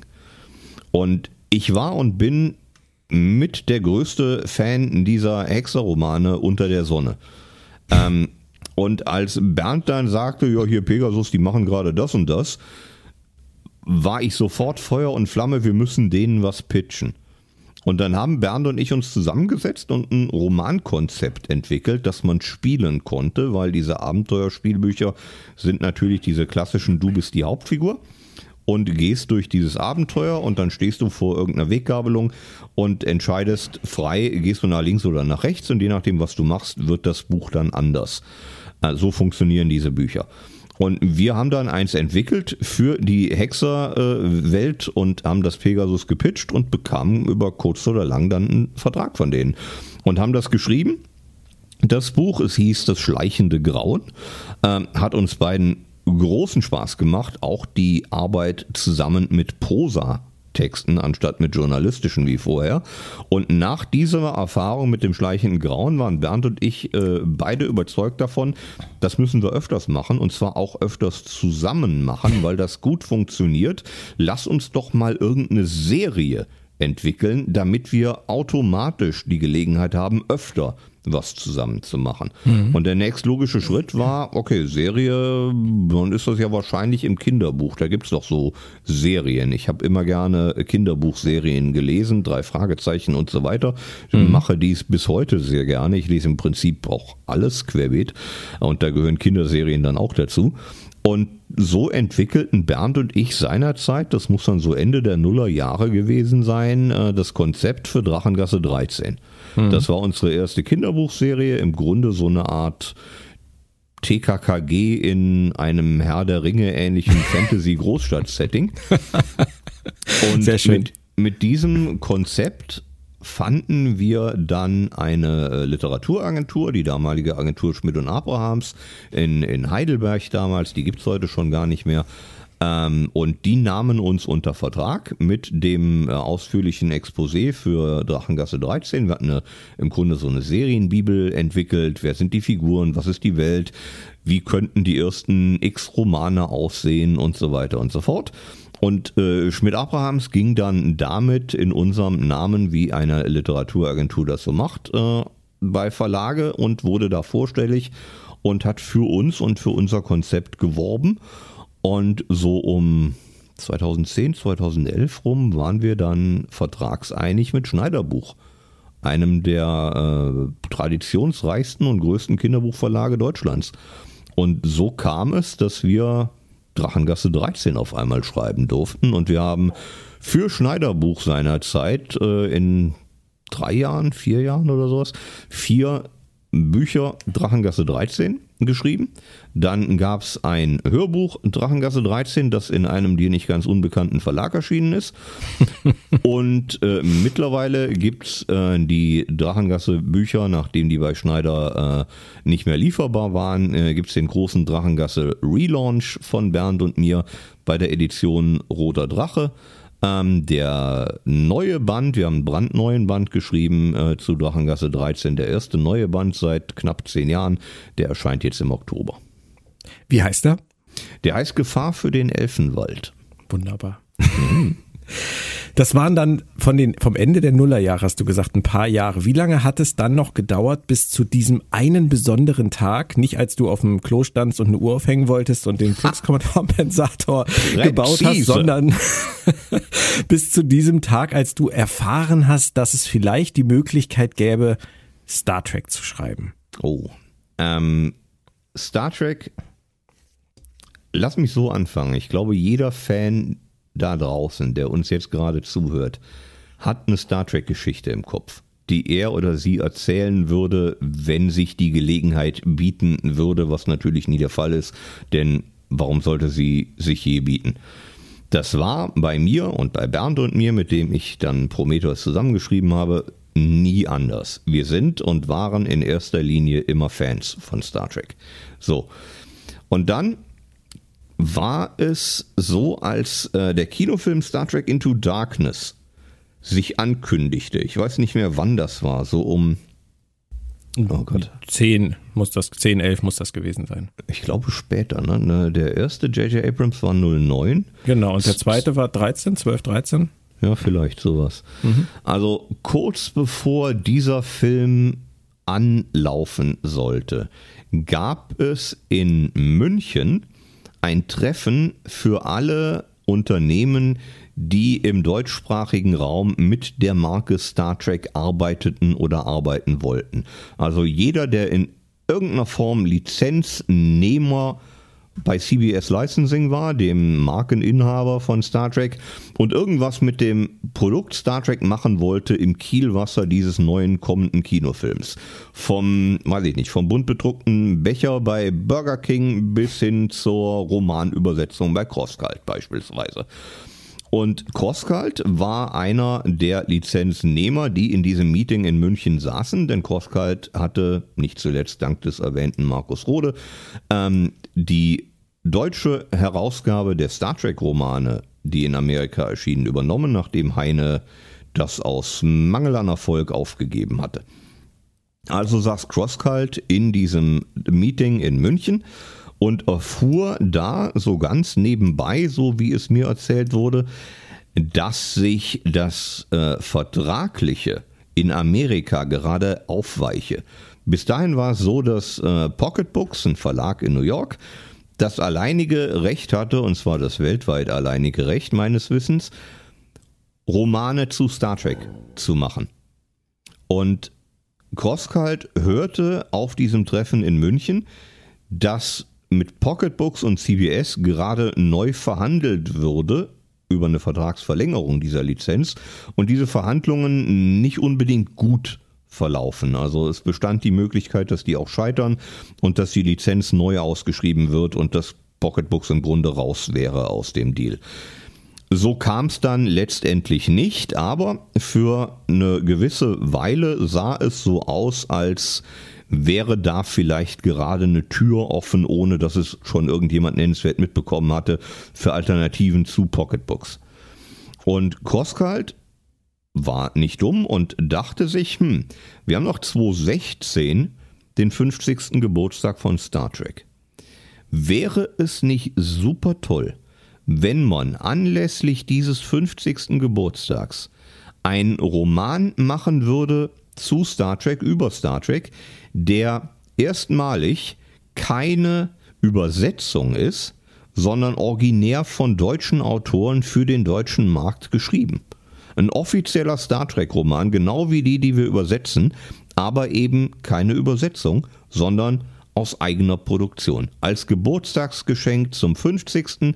und als besonderes Goodie für die deutschen Fans, denn Deutschland war und ist meines Wissens der zweitgrößte Markt für Star Trek weltweit. Hm. Ich glaube neben und, England, ja. Zum Beispiel, ja. Hm. Und, und Crosskalt fragte dann einfach mal nach bei den Amerikanern, ob das theoretisch möglich wäre. Während die Amerikaner noch äh, überlegten, ob sie antworten, denn für die waren und sind wir hier drüben natürlich der Sackreis in China und nicht nennenswert wichtig. Ähm, während die Amerikaner also überlegten, wie man auf diese Frage antworten könnte, hat Roskalt auch schon parallel sich überlegt, okay, falls da eine Zusage kommt, wer könnte denn sowas schreiben? Und Bernd Perplis und ich waren zu der Zeit äh, fest im Sattel beim Übersetzerstamm. Äh, allein ich habe boah, bestimmt drei Dutzend oder sowas Star Trek-Romane inzwischen für Crossgold übersetzt. Und, äh, ich habe sie fast alle gelesen, Christian. Siehst du mal, ich auch. und, und Bernd wahrscheinlich nicht weniger. Ja. Und äh, da Crosskalt auch wusste, dass sowohl Bernd als auch ich als, als Schriftsteller aktiv waren, zusammen und auch solo, fragten die einfach mal bei uns an. Hier, wir haben gerade diese Anfrage laufen in Amerika. Mal angenommen, da käme eine Zusage, könntet ihr euch vorstellen, das zu machen? Aber, mit uns und für uns. Mal ehrlich, Christian, also ganz ehrlich, wenn, wenn mir sowas passieren würde, ne, mir mhm. würde der Hörer aus der Hand fallen. Mir, Wie ging dir das denn damals? Wie hat sich das angefühlt? Mir in dem Moment ganz ehrlich überhaupt nicht, weil ich nicht für fünf Minuten dran geglaubt habe, dass es so kommt. Wirklich absolut gar nicht. Ich fand die Idee toll und ich hatte auch große Lust darauf, aber das war bemannte Raumfahrt. Das wird im Leben nicht in meinem Leben passieren. Ne? Warum um Gottes Willen sollte ausgerechnet ich einen Roman für eine amerikanische Science-Fiction-Lizenz schreiben dürfen? Das war absurd. Ja, aber, aber natürlich eine schöne Idee. Aber äh, hör mal, Christian, wenn ich hier in mein Regal gucke, stehen hier drei Romane. Da steht Star Trek Prometheus drauf und da steht auch dein Name drauf. Also irgendwie mhm. ist es dann ja doch passiert. Wie lange hat es von diesem ersten Telefonat mit Markus wahrscheinlich gedauert, ja. bis du wirklich realisiert hast, das passiert jetzt mir? Das kann ich dir, kann ich dir sehr genau sagen, anderthalb Jahre. Okay, das so, ist natürlich eine verdammt lange Zeit. So lange hat es nämlich gedauert, bis äh, die Amerikaner auf die ursprüngliche Anfrage vom deutschen Verlag geantwortet haben. Und zwar definitiv geantwortet haben.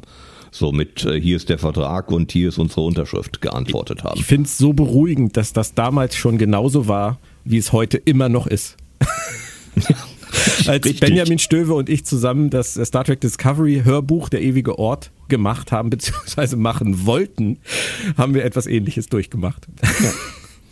Genauso ist es. Sack Reis in China, ich sag's ja. gerne nochmal. Aber dann muss ich dir jetzt nochmal fragen, als du dann realisiert hast, es passiert mhm. mir jetzt wirklich, wie hat mhm. sich das angefühlt?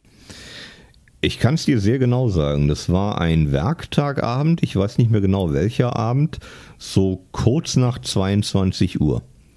Da rief Markus Rode an und sagte, ich habe gerade mit den Amerikanern gesprochen, Zeitverschiebung, klar. Ähm, wir haben die Zusage. Und ab jetzt läuft die Uhr, denn auch wenn das jetzt anderthalb Jahre gedauert hat, bis wir hierhin gekommen sind, wir müssen natürlich trotzdem 2016 auf dem Markt sein mit den deutschen Büchern, denn 50. Geburtstag lässt sich nicht verschieben. Und dann noch am selben Abend habe ich mit Bernd Perplis telefoniert. Ähm, und zwar dann so vielleicht von halb elf Uhr abends an bis ziemlich genau morgens um vier. In dieser Zeit tranken sowohl Bernd als auch ich jeweils eine Flasche Wein am Telefon und waren, ich will nicht sagen selig, denn das wäre noch untertrieben. Es war hochgradig surreal, aber auch unfassbar schön. Ganz ehrlich. Kann ich komplett verstehen. Nicht nachempfinden, aber verstehen. Das, äh, das, das Schlimme daran war natürlich, wir hatten längst andere Sachen zu tun. Ja, ne? natürlich. Wir haben natürlich nicht anderthalb Jahre Däumchen gedreht. Wir sind beide freie Unternehmer, genau wie du. Ähm, wenn wir keine Arbeit haben, dann müssen wir uns Arbeit besorgen. Ja. Also äh, war das terminlich erstmal ein ziemlich großes Problem, dass wir jetzt nämlich alles stehen und liegen lassen mussten, wirklich alles, um dieses Star Trek-Projekt noch termingerecht fertig zu bekommen. Du hättest mich einfach anrufen können, Christian. Ich hätte dir diese Bürde abgenommen. selbst wenn ich dich damals schon gekannt hätte, glaube ich nicht, dass ich es getan hätte. Das sage ich dir ganz ehrlich. Und ich nehme es dir nicht übel. so gerne gemacht. Schwang denn da auch eine, sage ich mal, Portion Respekt mit, diese Aufgabe anzugehen, oder warst du einfach nur selig? Am Anfang tatsächlich weniger Respekt als äh, überbordende Freude, aber der Respekt kam dann recht schnell. Eben weil, wie eingangs gesagt, jeder Fan da draußen seine eigene Star Trek-Geschichte im Kopf hat und genau weiß, was er oder sie machen würde, wenn so ein Anruf mal käme. Ja. Und uns, so war meine Überlegung dann, natürlich an dieser inneren Messlatte messen wird. Warum ausgerechnet die beiden? Warum ausgerechnet die Geschichte? Meine wäre besser. Und ist nichts anderes, das, als wir in den Podcasts besprechen. Ne? genau, und, und zu Recht auch. Und diesen inneren Kritiker quasi, den musste ich erstmal wieder stumm schalten, was gar nicht so einfach war, ja. weil ich genau wusste, wie kritisch ich selber auf einen Star Trek-Roman von einem anderen deutschen Autor geguckt hätte. Mhm. Deswegen dachte ich mir, genauso kritisch wird man auch auf uns angucken und das zu Recht. Traue ich mir wirklich zu, den ersten deutschen Star Trek-Roman zu schreiben? Die Antwort war vermutlich nicht, aber ich mach's trotzdem. Wunderbar. Und das haben wir dann gemacht. Das ist, äh, das ist übrigens auch ein Gefühl, was ich zumindest nachempfinden kann, weil ich häufiger in den letzten Jahren gefragt wurde, würdest du gerne einen Star Trek-Roman schreiben? Und ähm, weil ich schreibe ja bisher nur Sachbücher oder übersetze Sachbücher oder übersetze jetzt auch Star Trek Romane, aber ich habe ja bisher äh, keinen Star Trek Roman geschrieben, logischerweise. Es gibt drei und die sind von dir und Bernd. Ähm, ja. Und meine Antwort war immer nein. ich genau an dem Punkt, an dem Punkt äh, aufhören würde, darüber nachzudenken. Erstens glaube ich, dass es nie passiert. Mhm. Es wird nicht nochmal passieren. Glaube ich und auch wenn es nicht, wenn es, wenn es nochmal passiert, passiert es nicht mir. So, Punkt zwei. Und drittens, wenn es doch mir passieren würde, müsste ich eine so gute Idee haben, dass ich davon überzeugt wäre, dass ich mich nicht komplett zum Horst damit mache. Und ähm, die muss die muss man ja auch erstmal haben. Und ähm, ich vermute, ihr hattet schon mal drüber nachgedacht. Äh, korrigier mich, wenn ich mich täusche. Oder habt ihr in dem Moment, wo es losging, wirklich alles von null aufgebaut? Nee, nee, nee. Wir hatten ein äh, sehr ausführliches, schon vor diesen 18 Monaten, die wir gewartet haben auf die Amerikaner, hatten wir ein sehr ausführliches Exposé wieder mal äh, geschrieben, genau das, was Prometheus dann sein könnte, sofern wir den Zuschlag bekommen. Und dieses Exposé dann auch bei den Amerikanern eingereicht, damit die sehen konnten, was wir machen würden, wenn. Von daher wussten wir sehr genau, was die Romane sind. Und als die Zusage dann kam, haben wir auch genau diese Romane geschrieben. Ihr hattet also einen klaren Fahrplan durch die Trilogie. Ja. Wie viel Zeit hattet ihr denn von Markus Anruf und eurem nächtlichen Besäufnis, Entschuldigung, eurem nächtlichen Brainstorming? Beides. Ähm, Schrägstrich. Besäufnis. Ja, ja. Ähm, bis zur, zur Fertigstellung, Ablieferung des ersten Romans. Oh, nicht viel. Also ich vermute mal, wir sind jetzt so in etwa in 2014, 2000, Anfang 2015 oder sowas. Ich kann da nur noch vermuten. Ich weiß die, die Daten nicht mehr, ist viel zu lange her. Aber ähm, die Bücher sind erschienen dann im August, September und Oktober 2016. Und bevor sie erscheinen können, müssen sie lektoriert werden. Bevor sie lektoriert werden können, müssen sie ins Englische übersetzt werden und von CBS gegengeprüft und freigegeben werden. Und bevor all das passiert, müssen wir sie natürlich geschrieben haben. wir haben also wirklich mehr oder weniger nach dieser äh, Rotweinnacht sofort angefangen, das erste Buch zu schreiben. Wahnsinn. Hast ja. du es selber auf Englisch übersetzt? Nein, nein, nein. Äh, ich äh, hätte das vielleicht gekonnt, aber ich hätte es nicht gewollt, weil als wir fertig waren mit den drei Manuskripten, hatte ich, ich schätze mal so anderthalb Jahre lang, kaum was anderes gemacht als Star Trek Prometheus. Und so gern wie ich es auch gemacht habe, ich hatte Lust auf was anderes. Und dann nochmal ewig Monate mit diesem Projekt zu äh, verbringen, indem ich es übersetze und wir reden ja hier von, weiß ich nicht, 1500 Seiten oder sowas. Nee, nee, das habe ich dann sehr gerne und auch sehr dankend jemand anderem überlassen. Du hast gesagt, ihr habt das Exposé zusammen erarbeitet. Ihr habt es eingereicht und habt es zur Begutachtung vorgelegt. Und ja. das heißt für mich, die Prometheus habt ihr euch selber ausgesucht. Die Prometheus haben wir uns selber ausgesucht, ja. Wir haben überlegt, ähm, welches Raumschiff, denn uns war klar, wenn wir Star Trek machen, ist es eine Geschichte eine, von einem Raumschiff. Welches Raumschiff können wir nehmen? Das, und das war uns generell wichtig, dass den Amerikanern nicht auf die Füße tritt.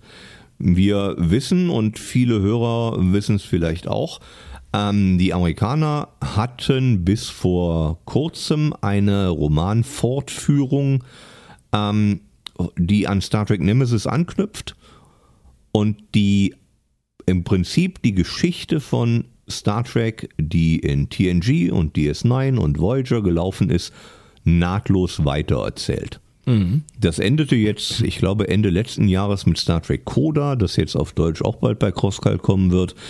Aber diese Fortschreibung, die auch inhaltlich immer aufeinander aufbaute, die mochten Bernd und ich, nicht zuletzt, weil wir sie in Teilen für Crosskalt übersetzt haben.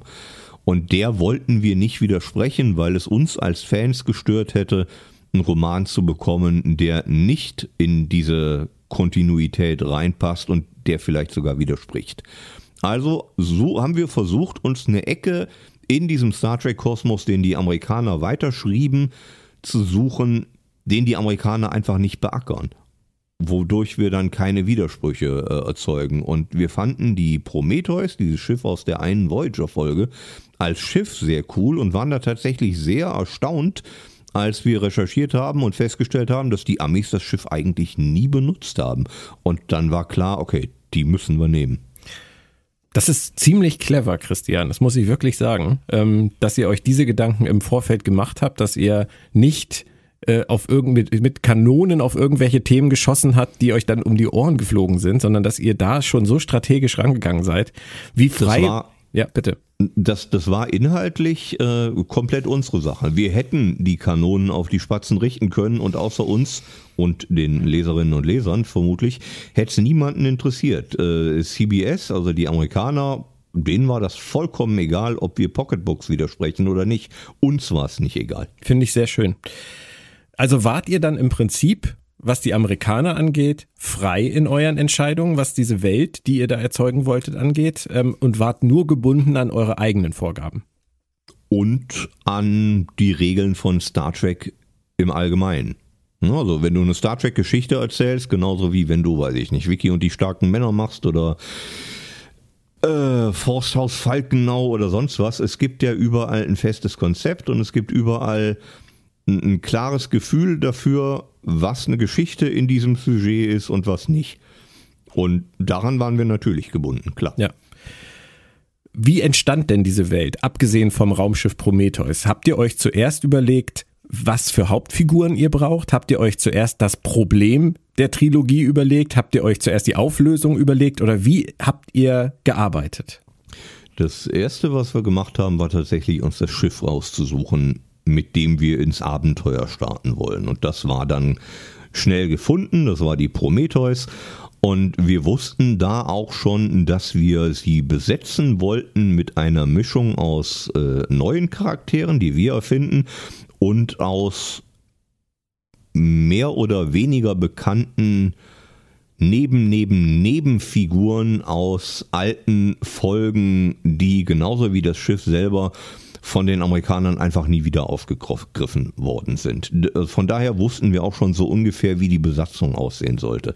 Aber der nächste Schritt war dann tatsächlich, uns das Thema zu überlegen, noch nicht mal das Abenteuer, sondern das Thema, weil wir der Meinung waren und äh, bestimmt, also ich kann da nur für mich sprechen, nach wie vor sind, dass Star Trek immer dann am besten ist, wenn es ein, ein klares Thema hat und zwar ein Thema, das aus der Gegenwart quasi rausgenommen wird, ein bisschen durch den Science-Fiction-Zerrspiegel gepresst und äh, der Gegenwart dann den Spiegel vorhält. Und das Thema der Zeit damals, 2015, 2016, als wir Prometheus geschrieben haben, war Terrorismus. Ja. Also war uns klar, wir müssen eine Terrorismusgeschichte erzählen. Mhm. Der Ansatz mit den Neben-Neben-Nebenfiguren hat mich ein bisschen an Lower Decks erinnert, muss ich gestehen. Genau, die Amis klauen, wo sie nur können bei uns. Nein, nein, nein, nein. Nein, aber auch das finde ich clever. Zu sagen, ähm, wir möchten natürlich auch gerne eigene Figuren erzeugen, aber wir müssen natürlich auch irgendwas aus dem Kanon bieten und gehen dann jetzt mal so ganz tief rein und gucken, wer könnte interessant sein und wer wurde vielleicht sträflich vernachlässigt. Ihr hättet natürlich auch endlich mal Travis Mayweather in den Mittelpunkt rücken können, als Captain seines eigenen Frachtschiffes zum Beispiel. Wäre der nicht längst tot zu der Zeit? Zeitreise, Herr Humberg. Ah, okay, ja, natürlich, klar. Also, das ist ja nun wirklich das geringste Problem. Ja, das stimmt, klar. Oder Besuch aus dem Spiegeluniversum, The Evil Travis. Das wäre vielleicht sogar noch eher gegangen, als äh, dass wir den originären äh, Prime-Universum Travis in die damalige Star Trek-Gegenwart verfrachtet haben hätten. Ja, ja. Das wäre schon ein großer Eingriff in den Kanon gewesen, glaube ich. Das stimmt. Aber dieser, dieser kurze Einwand von mir zeigt natürlich auch ein Problem, das ihr vielleicht auch hattet. Habt ihr mal drüber nachgedacht, ähm, ob ihr vielleicht versuchen müsst zu vermeiden, zu fanisch und das, wir sind ja auch Fans, das müssen wir alle uns auch eingestehen, da ranzugehen und Dinge reinzuwerfen, die vielleicht da gar nichts drin zu suchen haben, wie zum Beispiel Travis Mayweather. Auf jeden Fall, klar. Wir, wir wussten, dass wir, da wir ja das Geburtstagsgeschenk sind, äh, die große Feier zum 50. Wir wussten, dass wir innerhalb der Geschichte auf alles mal verwiesen haben wollen würden, was bis dato Star Trek war. Also Classic, Zeichentrickserie, TNG, DS9, Voyager, Enterprise. Alles das wollten wir zumindest mal genamedropped haben oder mit irgendeiner Funktion in der Trilogie gefeatured haben, um zu zeigen, Star Trek ist alles das zusammen. Aber Natürlich in erster und wichtigster Linie wollten und mussten wir unsere eigene Abenteuergeschichte, unsere eigene Problematik mit unseren eigenen Figuren bauen und dann auch entsprechend so schreiben, wie wir es spannend und hoffentlich auch ein bisschen lustig fanden. Hm. Gibt es Dinge, die ihr gern gemacht hättet, die aber nicht möglich waren? Nicht möglich? Nein, also wir hätten so ziemlich jede Erlaubnis aus amerikanischer Seite bekommen. Also was Figuren angeht oder sowas, was, was Schauplätze angeht, da durften wir uns frei bedienen und hätten einfach nur, haben einfach nur sagen müssen, okay, das und das und das nehmen wir und dann haben die Amis gesagt, ja, okay, nur zu.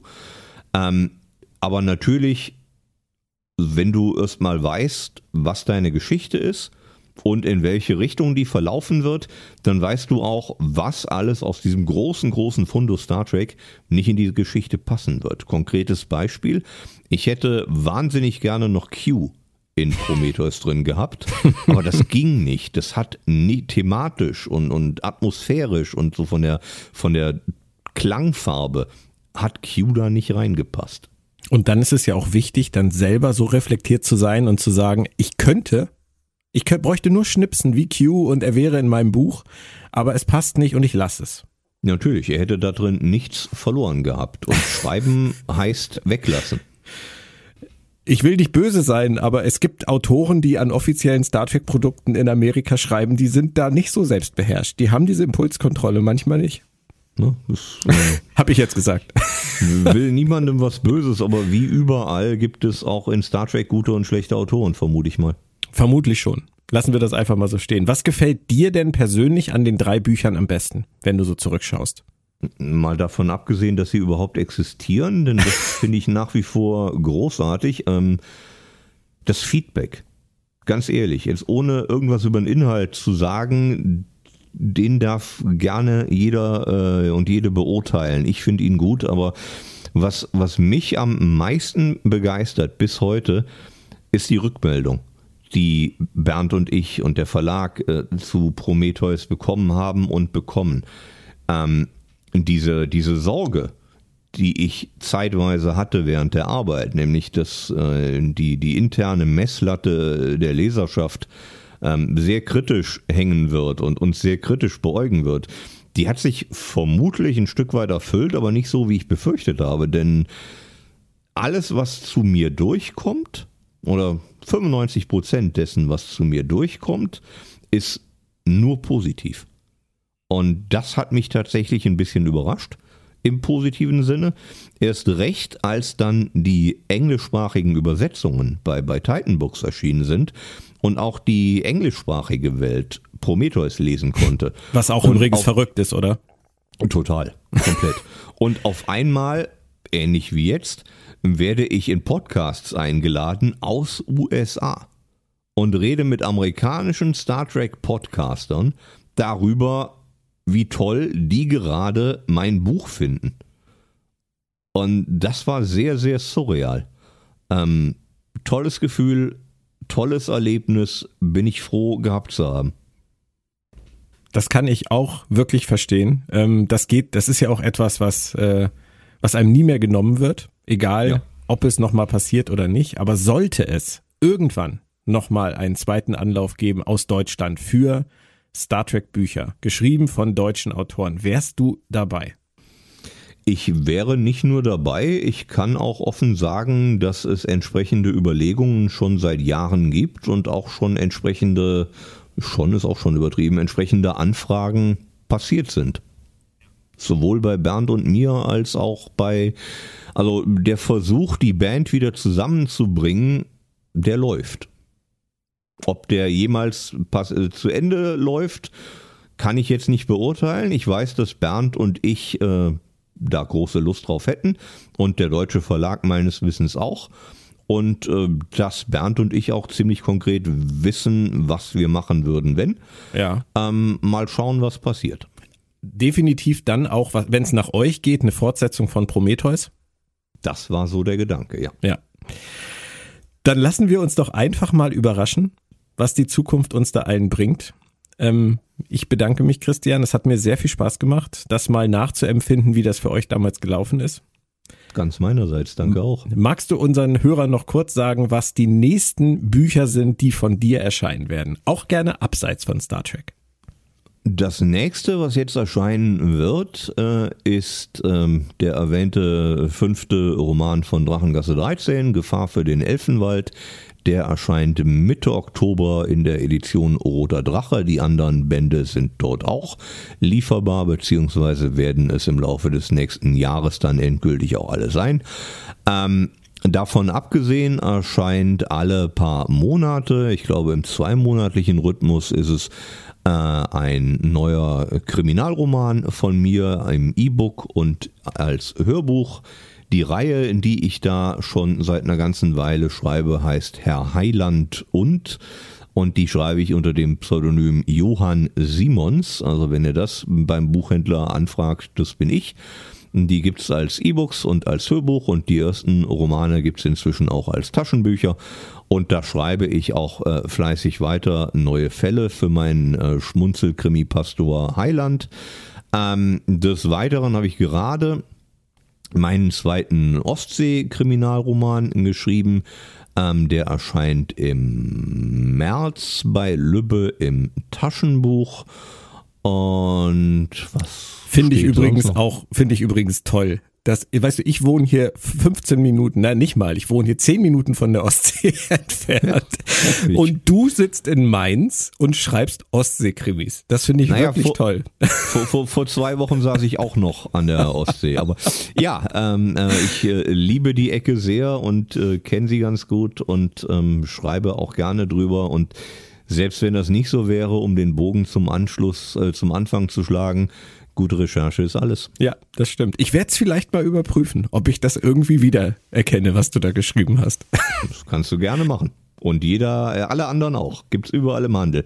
Der erste Band heißt Mörderische Brise und der ist jetzt schon zu kriegen. Okay, da kann ich schon mal bestätigen, die mörderische, mörderische Brise, die haben wir hier ständig. Also, das ist gar keine Frage. Ja, und bei, bei mir im Verlag erscheint von dir nächstes Jahr auf jeden Fall äh, der zweite Band von Gotham Noir. Da freue ich mich Korrekt. schon sehr drauf. Und wir haben ich noch das auch. Corps of Engineer Hörbuchprojekt, bei dem es auch in den nächsten Monaten endlich mal losgehen muss. Also ich glaube, da sind einige schöne Sachen dabei. Ich glaube auch. Ich habe nach wie vor äh, große Freude an, an dieser Arbeit, die ich hier seit bald 16 Jahren in Vollzeit und im Hauptberuf machen darf. Und ich hoffe mal, dass das trotz aller momentanen Widerstände, die wir alle haben, auch noch eine Weile so weitergeht. Sehr schön. Dann nochmal vielen Dank und hoffentlich bis bald in, ja, in irgendeinem Universum, Christian. Jederzeit gerne. Tschüss. Ciao.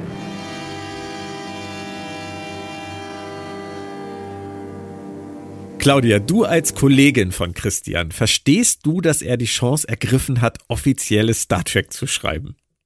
Also ich würde es sogar verstehen, wenn er über den Atlantik geschwommen und dann noch die USA zu Fuß durchquert hätte, um einen offiziellen Star Trek-Roman schreiben zu dürfen. Ich höre da jetzt einfach mal raus, du hättest da auch selber Lust zu. Nee, null. Schade, dann habe ich das fehlinterpretiert. Ja, genau. Spricht nicht für mich. Nein, mich überrascht das ein bisschen, ehrlich gesagt, Wieso? weil also ich habe mich ganz oft äh, mit dem Thema nur deswegen beschäftigt, weil mich Leute das gefragt haben tatsächlich. Also ich bin selber nie auf die Idee gekommen, jemals in die Situation zu kommen, einen offiziellen Star Trek Roman oder Drehbuch oder sonst was zu schreiben selber nie auf die Idee gekommen. Nur ja. dadurch, dass Leute mich gefragt haben, würde dich das nicht reizen, das auch mal zu tun. Und ich dann immer in so einer Abwehrreaktion gesagt habe, um Gottes Willen, Fallhöhe, Hashtag Fallhöhe, Hashtag. Oh, ja, Jede Idee ich gab verstehe, schon mal und so weiter. Es ist ja auch so bezeichnend, dass als ich die Chance erhalten habe, vor vier Jahren eine eigene Science-Fiction-Welt zu kreieren, dass ich überhaupt nicht auf die Idee gekommen bin, irgendwas auf dem Raumschiff oder so zu machen, mit einer Crew oder sonst was, was irgendwie an Star Trek erinnert, sondern ich habe was ganz anderes gemacht, was in Berlin spielt. Aber ähm, du sagst, du würdest es sofort machen.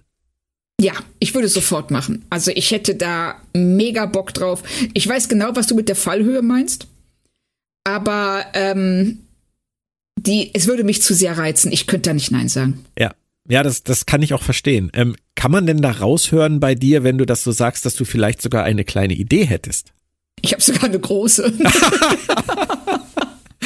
Hätte ich jetzt so eine Alarmglocke, würde ich die jetzt anschmeißen. Auf jeden Fall müssen wir diesen Podcast äh, dem Crosskalt Verlag mal zur Verfügung stellen, damit die auch Bescheid wissen. Frau ja, Kern genau. hat eine große Idee. Du möchtest sie uns natürlich jetzt an dieser Stelle nicht erzählen, da habe ich nein, größtes nein, Verständnis aber, für. Äh, ich muss da natürlich auch direkt zurückfragen, ob du denn für den Fall, dass du dich trauen würdest, eine Idee hättest also da ich ja jahrelang immer gesagt habe, um Gottes Willen, es war immer die gleiche Reaktion, ähm, wäre das eigentlich meine Standardantwort. Aber das, das Erstaunliche ist, dass durch dieses darüber nachdenken und immer wieder mir eingestehen, dass jede Idee, die ich habe, schon mal da gewesen ist, was ja jetzt nicht überraschend ist, weil wir, wir wissen ja, jede Idee ist irgendwie schon mal da gewesen. Ja. Ähm, aber ich habe tatsächlich ähm, in diesem Jahr 2022 habe ich tatsächlich irgendwann eine Idee gehabt und habe gedacht, scheiße, die ist gar nicht übel. Und dann habe ich immer weiter oh. drüber nachgedacht, gibt's das schon? Wo gibt's das schon? Wie gibt's das schon? Gibt's das in Star Trek? Gibt's das ähnlich? Und ich bin für mich zu der Entscheidung gekommen, gab's noch nicht. Oha. Hm. Und ähm, vielleicht gilt das für deine Idee ja auch, ähm, weiß ich nicht. Aber deswegen, also wenn, wenn irgendwann jemand fragen sollte, ich hätte was in der Schublade. Das ist zumindest ein ganz gutes Gefühl. Und wenn nie jemand fragt, dann halt nicht. genau so. Aber ich bin sehr gespannt, was wir, naja, ob wir vielleicht in einem Jahr da schon was zu sagen können oder schon auf was tatsächlich verweisen können. Um Gottes Willen. Da krieg ich ja Puls, wenn du sowas sagst. Weißt du mehr als ich? Nein, ich frage nicht. Nein. Ich will diese Büchse gar nicht öffnen. Wir warten einfach mal ab, was die Zukunft bringt. Genau so. Bei Discovery habe ich vom großen Sprung gesprochen. Wir haben schon vergangene Woche über die Gründe gesprochen, vom Prequel zum Sequel und so weiter. Sie zeigen uns da ja jetzt eine ganz neue Gemengelage. Magst du das, was sie da tun? Ich mag auf jeden Fall die Idee, uns eine Zukunft zu zeigen, die sie selber freigestalten können. Ja. Das gefällt mir unheimlich gut. Weil wir ja über diese Zeit in der Star Trek Timeline wirklich gar nichts wissen. Ja, genau. Also wir ähm, sind 900 Jahre in der Zukunft. Das ist weiter weg, als Star Trek meines Wissens nach je gewesen ist. Ja. Und ähm, was ich, was ich mich frage, ist, wie sie damit umgehen. Also sie können jetzt machen, was sie wollen. Und da ist die erste Frage, was wollen sie denn? Was wollen sie, außer sich von den Fesseln des äh, Prequels zu befreien, meinst du? Genau, ja. genau, weil das ist, ähm, das ist sicherlich auch der Anlass gewesen, aber das kann nicht reichen. Nee. Man weiß Und es immer nicht, ob es der einzige Anlass war. Ich weiß es auch nicht. Also ich könnte mir vorstellen, dass es zumindest ein Anlass war, weil sie ja auch in die Kritik geraten sind hier und da wegen ihres Umgangs mit der Vergangenheit. Mhm. Und ähm, ich könnte mir vorstellen, dass sie, wenn sie in der Zukunft sind, dass sie äh, da erstmal Kritik ganz stark aus dem Weg gehen wollten, aber eben auch jetzt diese, dieses Star Trek-Universum so gestalten können, wie sie es gerne möchten.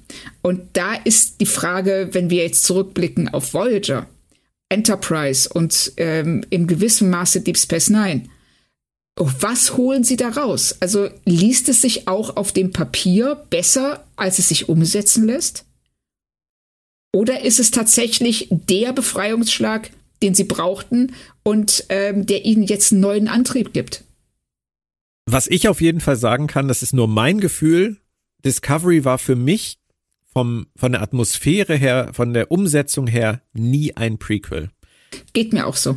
Die Serie wirkte auf mich immer wie eine viel zu moderne Variante von Star Trek, um sie in dieser Zeitlinie da zu verorten, was natürlich auch wieder produktionstechnische Gründe hat oder beziehungsweise hauptsächlich produktionstechnische Gründe hat, weil es einfach nicht in eine, in den Kontext mit einer 60er Jahre Serie passt. Ja. Aber mir gefällt Discovery wirklich als fernes äh, Sequel viel, viel besser. Das kann ich jetzt mit nat natürlich auch nach Ansicht der dritten und vierten Staffel inzwischen schon, auch wenn jetzt erst die dritte im Free TV angelaufen ist, sagen, ähm, dass das für mich viel besser zur Serienidentität passt.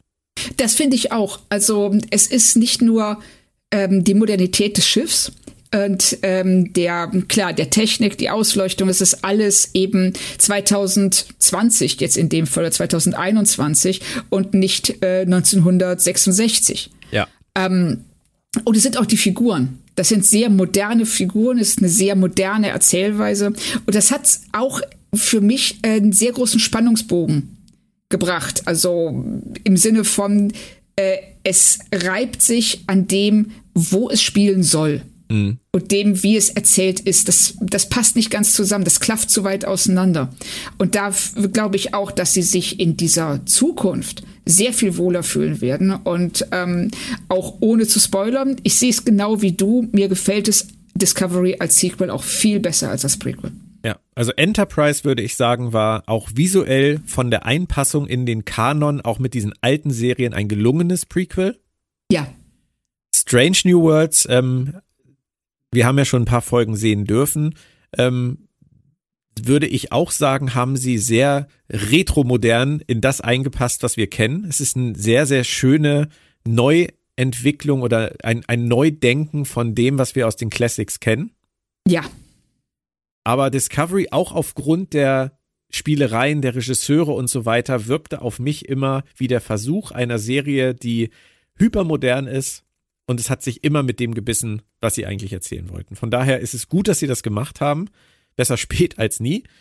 Und ähm, wenn du jetzt noch ganz unbedarft, ganz kurz deine Erwartungshaltung an die dritte Staffel kommunizieren würdest, was wäre es damals gewesen, als es losging, was du gerne gesehen hättest, was du gerne das, erfahren hättest? Dass sie uns wirklich was Neues zeigen. Ja. Dass sie ähm, äh, den Spagat schaffen zwischen einem Rückblick ähm, über die letzten 900 Jahre, was ist passiert, wo sind wir jetzt aufgrund dieser Ereignisse und dann aber das als Anlass nehmen, richtig durchzustarten hm. und uns diese Welt äh, zu eröffnen und zu gestalten in einer Art und Weise, wie wir es vielleicht noch nie gesehen haben. Kann ich unterschreiben? und bin dann mal mit allen, die es jetzt auf Tele5 als Free TV Premiere sehen, gespannt, was da die Serie in Zukunft bringt oder gebracht hat.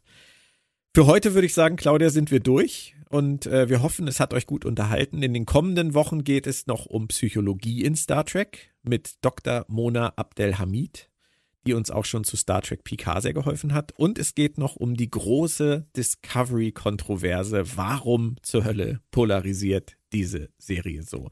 Mit einem, ich habe das letzte Woche schon erwähnt, sehr interessanten Überraschungsgast. All das aber natürlich auch mit uns, Claudia Kern und Björn Sülter. Schaut gern bei planettrack.de rein. Eure neue Heimat für alle Track-Fragen und auch das Zuhause unseres Podcasts Planet Track FM. Danke, Claudia. Es hat sehr viel Spaß gemacht. Danke, Björn. Mir auch. Ihr da draußen bleibt alle gesund. Wir hören uns bald wieder hier bei Planet Track FM und in der Discovery Edition. Bis bald. Tschö. Tschö. Tschö. Tschö. Ciao. Tschüss.